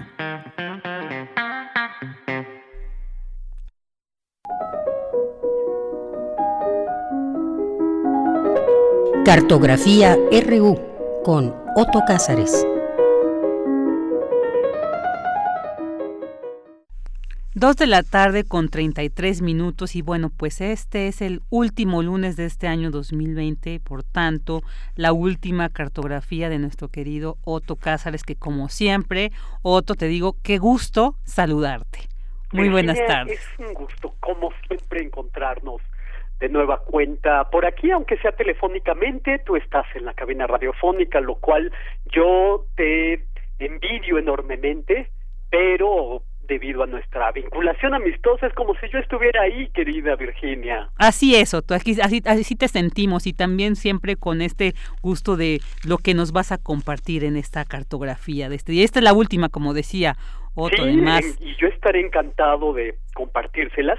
En esta ocasión he preparado algunas reflexiones que he titulado Cuidado con el perro y es un breviario de pintura pompeyana. Todo esto el crisol de el descubrimiento de unas pinturas magníficas en eh, Pompeya precisamente. Y bueno ya veremos de qué se trata. Voy a darles algunos datos algunas anécdotas que me parecen interesantes para reflexionar eh, empezando porque eh, quiero recordarles una novela que en otro tiempo fue célebre de título Los últimos días de Pompeya del autor Edward Bulwer Lytton, un gran escritor inglés que en Inglaterra no salía de casa por ningún motivo y cuando finalmente hizo un viaje con su esposa a Italia, al sur de Italia, se encerró en su habitación de la ciudad de Nápoles para escribir su novela, Los últimos días de Pompeya. Edward Bulwer se fascinó por lo que vio en Pompeya, Herculano, Stavia, las ciudades romanas que fueron sorprendidas por la erupción del Vesubio en el 79 de nuestra era y que fueron sepultadas por la lava. Eh, no obstante, a su fascinación por estas ciudades, Edward Bulwer se encerró en su hotel para escribir. Yo diría que Edward Bulwer se dejó engullir por el laberinto pompeyano, porque Pompeya es un laberinto y ojalá me dejen introducirlos a este laberinto en esta cartografía. Hay quienes dicen que quien se adentra a Pompeya más le vale llevar un hilo de Ariadna. Pompeya es un laberinto de muros pintados. A mí me gusta mucho cómo describió Pompeya el gran crítico francés Marc Fumaroli, que murió, por cierto, en junio de este año particularmente fúnebre. Fumaroli dijo, Pompeya es el lugar donde los mitos parecen estar en casa. Y así es, Pompeya es la ciudad de los mitos pintados, mitos puestos en imágenes sobre los muros de las casas. A decir verdad, actualmente el legado pictórico de Pompeya puede verse in situ o admirarse ya removidos de sus emplazamientos originales en el Museo Nacional de Nápoles. Ahí se pueden ver a los notabilísimos pintores romanos, pintores que bien podríamos tildar de impresionistas eh, de hace dos mil años por sus habilidosos trazos, por sus golpes de pincel. Eran pintores muy rápidos, que no se detenían en los detalles, aunque claro, los hay de diversos grados de genio. Hay pintores de primer orden y los hay medianos también. Unos y otros, pintores de genio o no, decoraron los muros de las casas pompeyanas, decoraron los suelos de las mismas con mosaicos, decoraciones que hablan del bienestar de la ciudad, del ocio, del recreo, del placer, porque se han descubierto muchas inscripciones salidas de las páginas de los amores o del arte de amar del poeta Ovidio, consejos amorosos, consejos eróticos, entre otras eh, útiles consignas. En Pompeya había pintura decorativa en las casas, pero también encontramos expresiones plásticas en expendios de alimentos, pinturas que podríamos comparar con los rótulos de una tortería o de una marisquería sin ningún menoscabo. Pero vamos por partes, vamos soltando el hilo de Ariadna poco a poco mientras nos introducimos en Pompeya.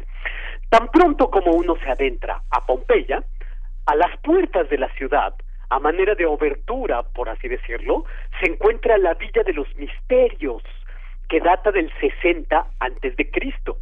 No conocemos el nombre del pintor o de los pintores de esta magnífica obra de la Villa de los Misterios. Se trata sin duda de artistas de campaña inspirados en modelos griegos. Los griegos eran para los romanos modelos en todo sentido. En la Villa de los Misterios se representa en los muros la iniciación de una esposa a los misterios dionisiacos o los misterios báquicos, como ustedes prefieran. Se trata de figuras magistralmente resueltas sobre un fondo rojo. Hay también escenas de enseñanza. Hay un niño que está aprendiendo a leer. La Villa de los Misterios es, desde luego, uno de los magnetos, uno de los imanes más eh, considerables de Pompeya. En Pompeya estaban eh, dispuestos sobre los muros mosaicos que ahora se ven en el Museo de Nápoles, mosaicos de Dioscúrides de Samos, de él sí que conocemos el nombre. Dioscúrides era especialista en realizar mosaicos de representaciones teatrales con actores sobre la escena. Dioscúrides ponía en configuraciones de teselas multicolores que nosotros podemos comparar con los píxeles de una imagen digital, las comedias de Plauto o los enredos de Terencio, pero también Dioscúrides eh, representaba otros motivos no venidos de la dramaturgia romana, como gatos comiéndose al ave que en la cocina está a punto de ser cocinada. Los gatos no han dejado de ser gatos, ni los humanos hemos dejado de ser humanos. O representaba Dioscúrides fauna marina decorando los muros. Según una clasificación válida al día de hoy, propuesta por el pompeyanista Augusto Mau, cuatro estilos hay en la pintura mural pompeyana. No es este el espacio para describir los cuatro estilos, desde luego, pero vamos a decir solamente algunas palabras acerca del segundo de estos estilos, del que la Villa de los Misterios es el más acabado ejemplo, que representa en pintura elementos arquitectónicos como columnas, como puertas. Eh, es una pintura que da la ilusión de espacio, siendo esto, desde luego, el antecedente de la pintura ilusionista del Renacimiento italiano. Y el cuarto estilo de la pintura pompeyana hace más fantásticas aún las decoraciones arquitectónicas con recuadros, con plintos, con encuadres, pechinas, marcos de este estilo, el cuarto estilo de la pintura pompeyana, es un acabado ejemplo, la casa dei Betti, escrito con V y doble T. Si les interesa el tema, del que estamos hablando, yo les aconsejo que lo busquen en la red y vean imágenes de la casa Dave Betty y ahí verán figuras fabulosas que reciben ese nombre por provenir de la inspiración del pintor Fabulo. Figuras sobre fondo negro en la sala del triclinio de la casa de Betty, escrito V y doble T, para que les sea más fácil la búsqueda. Eh, yo les decía que Pompeya era un laberinto de muros pintados. Dispuestos en los muros, si uno lo desea, puede leer en imágenes las metamorfosis de Ovidio. Es decir, uno puede leer el compendio de mitos griegos y romanos porque en los muros pompeyanos pululan las tres gracias, a las que Hesíodo dio el nombre de Egle, Eufronesis y Talía. Abundan los teseos. Teseo ayudado por Ariadna para introducir al laberinto, ayudado por el ovillo, da muerte al Minotauro ante la mirada de una mujer sentada que se recarga elegantemente sobre su brazo en la gloriosa Villa Imperial, otro de los eh, puntos nucleicos de la ciudad de Pompeya. Hay en los muros de Pompeya silenos, eh, sátiros, mitad hombres, mitad macho cabríos, seguidores fieles de Baco o de Dionisos, como ustedes prefieran. Eh, el tema repetido muchas veces en los muros de aquí y de allá, en Pompeya, de Perseo, que después de matar a la medusa, libera a Andrómeda. Se repite también el tema de Dionisos descubriendo a Ariadna, abandonada en la isla de Naxos, que fue la forma cruel en que Teseo agradeció la ayuda prestada. Hay imágenes de Aquiles, hay imágenes de Hefesto, Vulcano con su fragua, hay imágenes del caballo de Troya, del sacerdote Laoconte, según la Eneida de Virgilio, Eneas, personaje que huyó de Troya, con la, con la misión primero de fundar Alba Longa y finalmente Roma. Hay en Pompeya un fresco bellísimo que representa al travieso Cupidito castigado por su mamá, Venus.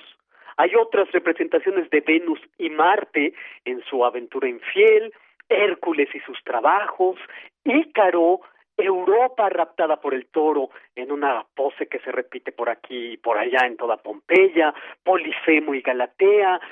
Hay imágenes que podríamos denominar históricas, porque en la llamada Casa del Fauno hay un mosaico de Alejandro Magno persiguiendo a caballo a Darío que está huyendo en su carro. En fin, como puede verse, la profusión de imágenes era tanta en Pompeya que pintaban mitos, pero también pintaban jardines solo por el placer de verlos representados. Pintaban retratos. Hay eh, conmovedores retratos en Pompeya. Está, por ejemplo, ese célebre retrato de una mujer, que al parecer se trata de la poeta Safo de Lesbos, que con un estilo, es decir, con una pluma para escribir, pide silencio. Y está el retrato doble de Paquio Próculo y su esposa, que es una hermosísima representación de compañerismo, de amor, ambos Próculo y su esposa están por debajo de los 20 años, los sanos nos miran desde el muro para siempre. Él, Pacho Próculo, lleva un testamento en la mano y ella, la esposa, de la que no sabemos el nombre, lleva una tablilla y un estilo para escribir el porvenir. Es hermosísima ese, ese retrato doble. En Pompeya como pueden ver ustedes, abundan los géneros de la pintura. Hay que agregar las naturalezas muertas o los bodegones, que es el género de los, de los objetos sobre una mesa o los objetos sobre una estantería.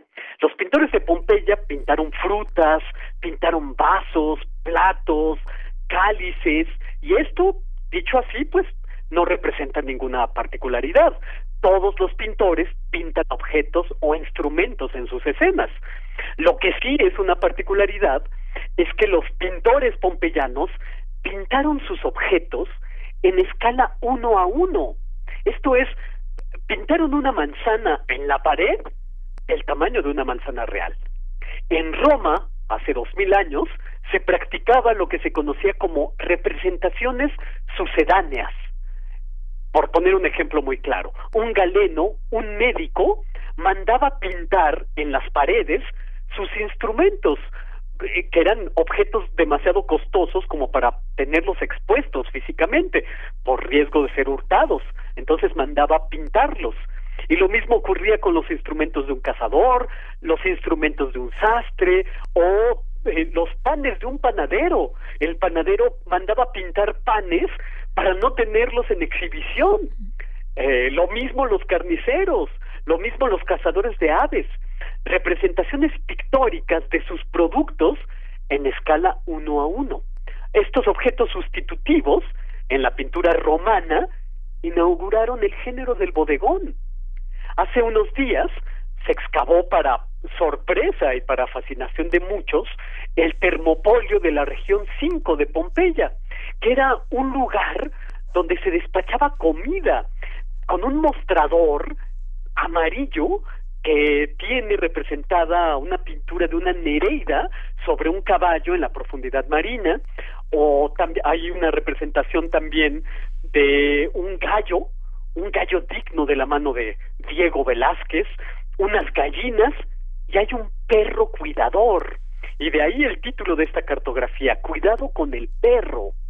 Ese perro cuidador del termopolio de la región 5 de Pompeya es una gloria de ver. Es un perro que no se ve muy amable, ciertamente. Por eso está amarrado. Podría ser un perro soldado, de esos que se utilizaban en los frentes de batalla.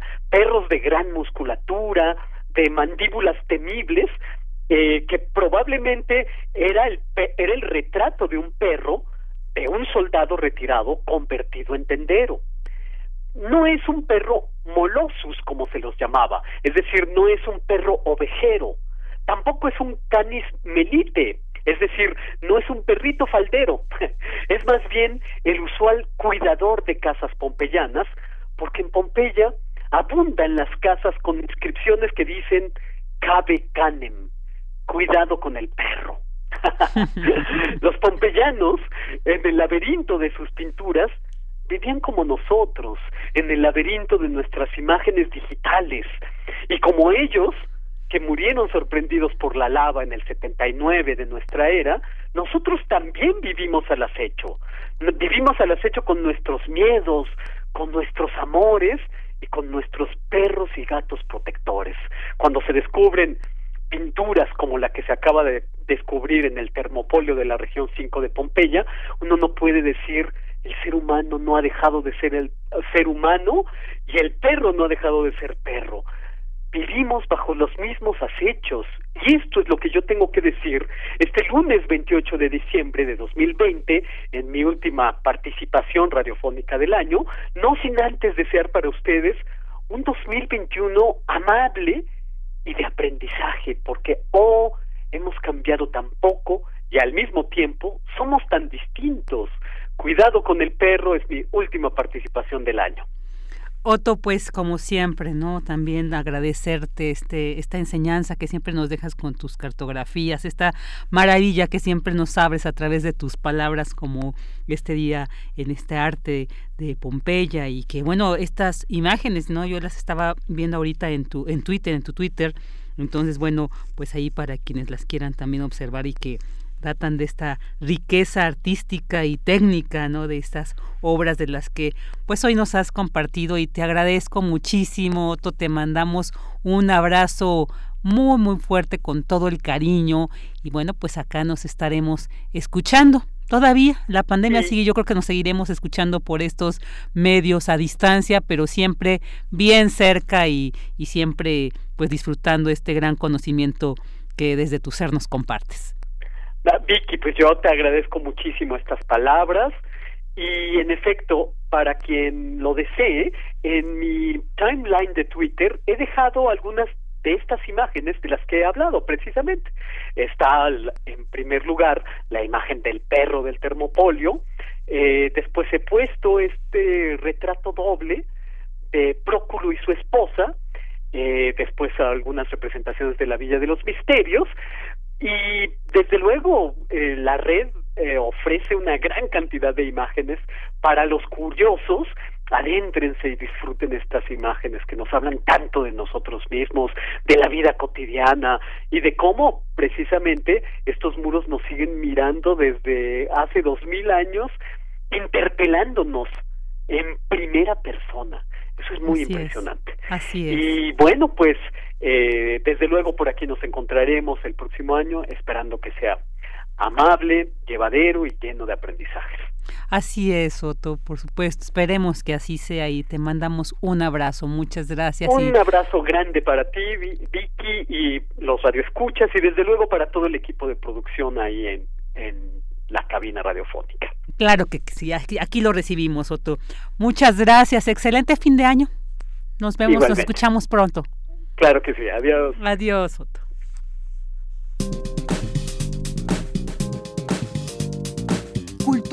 RU.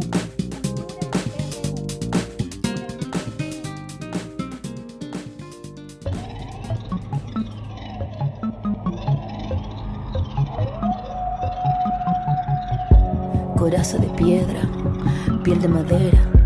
La luna me lleva, la noche me espera. Cuántas cayeron medio de la niebla. Cuántas desaparecieron, a cuántas tragaron la tierra. La vida nos mata, la prensa de sangre. Gritamos justicia cuando se nos calla. Nos sacan los ojos, nos pegan con palos, nos abren las Qué manera tan especial como siempre, querida Tamara, de entrar con esta sección de cultura. Te saludo con muchísimo gusto. Muy buenas tardes.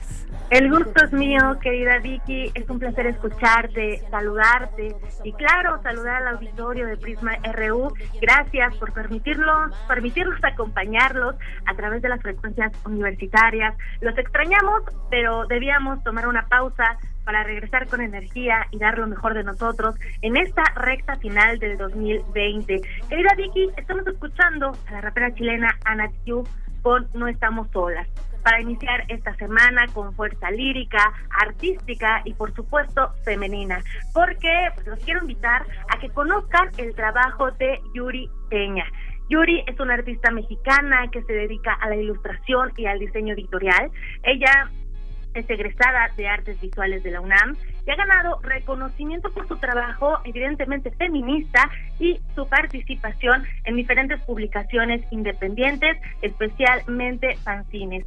Yuri Peña es creadora del cómic Art Morras, donde habla de sobre todo de las vicisitudes y también el cotidiano que enfrentan las mujeres que deciden estudiar y dedicarse al arte, sobre todo al arte contemporáneo. Vicky Yuri nos compartió cómo surgió la idea de realizar este cómic Art Morras y también nos habla un poco de la colaboración que ha realizado en la narrativa gráfica. Así que vamos a escuchar a Yuri Peña. Surgió hace tres años más o menos por invitación que me hizo una chava que se llama Galaxina. Me pidió que quería editar un cómic como corto y hacerlo en fanzine y, y, editarlo en su editorial que se llama Bombas para Desayunar. Y entonces fue surgiendo la idea de hacer como el cómic como vivencia de estas dos chicas que estudian artes visuales, viven en la ciudad y pues como que todo lo que pasa cuando estudias artes, ¿no? Pues es chistoso, o sea, como que siento que, que el arte contemporáneo en general es como un chiste, pues en la cultura, no sé, como las artes en general, eh, siento que las personas más grandes como que dicen, ah, sí, las artes, por supuesto, pero siento que gente más chica como que se la pasa leyendo esta información de clickbait, como de, ah, a alguien se le cayeron unos lentes en una galería y la gente lo compró, ¿no?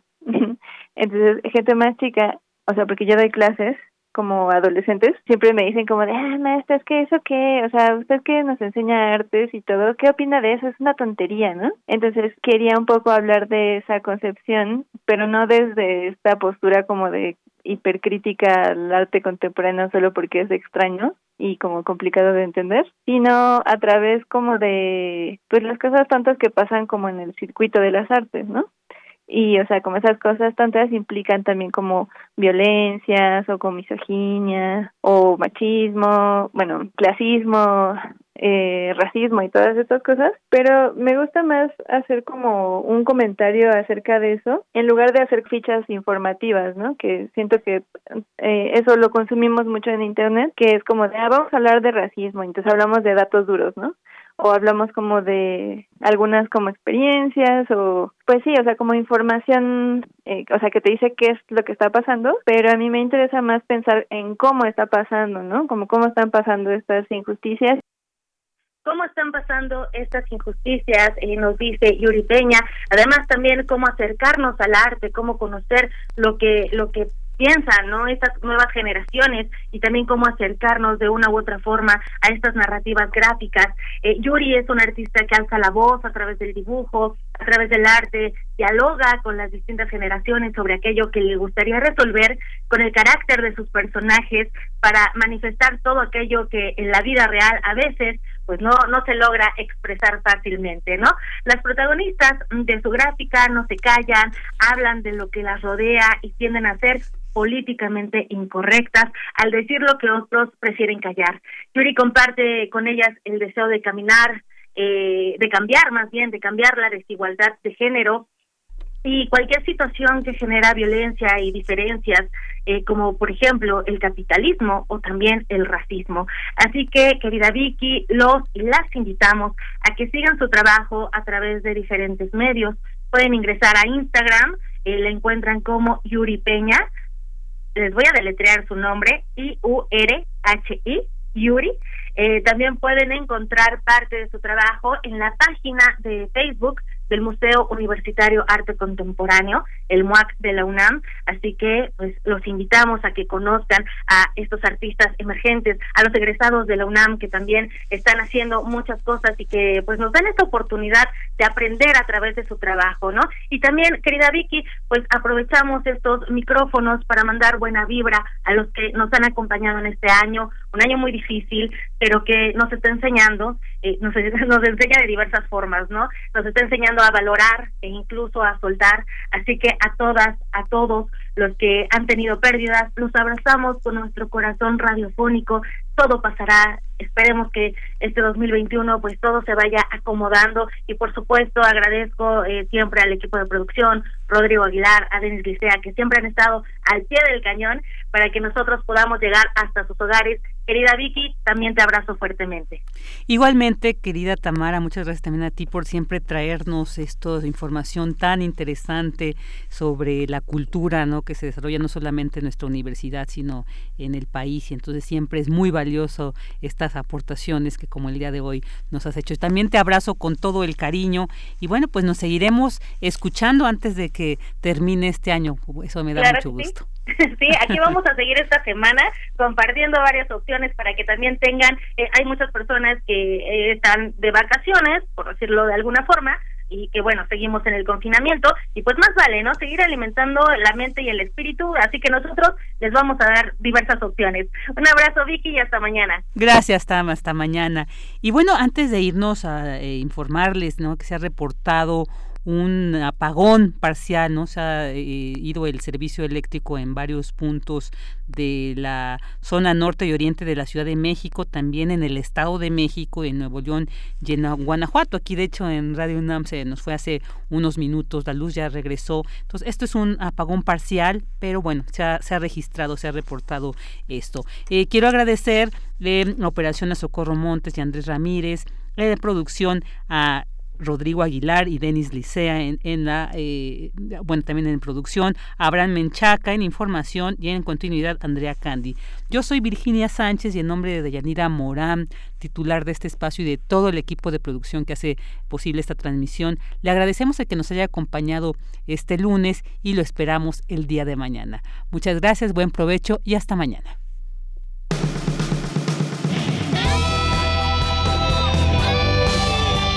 Prisma RU. Relatamos al mundo.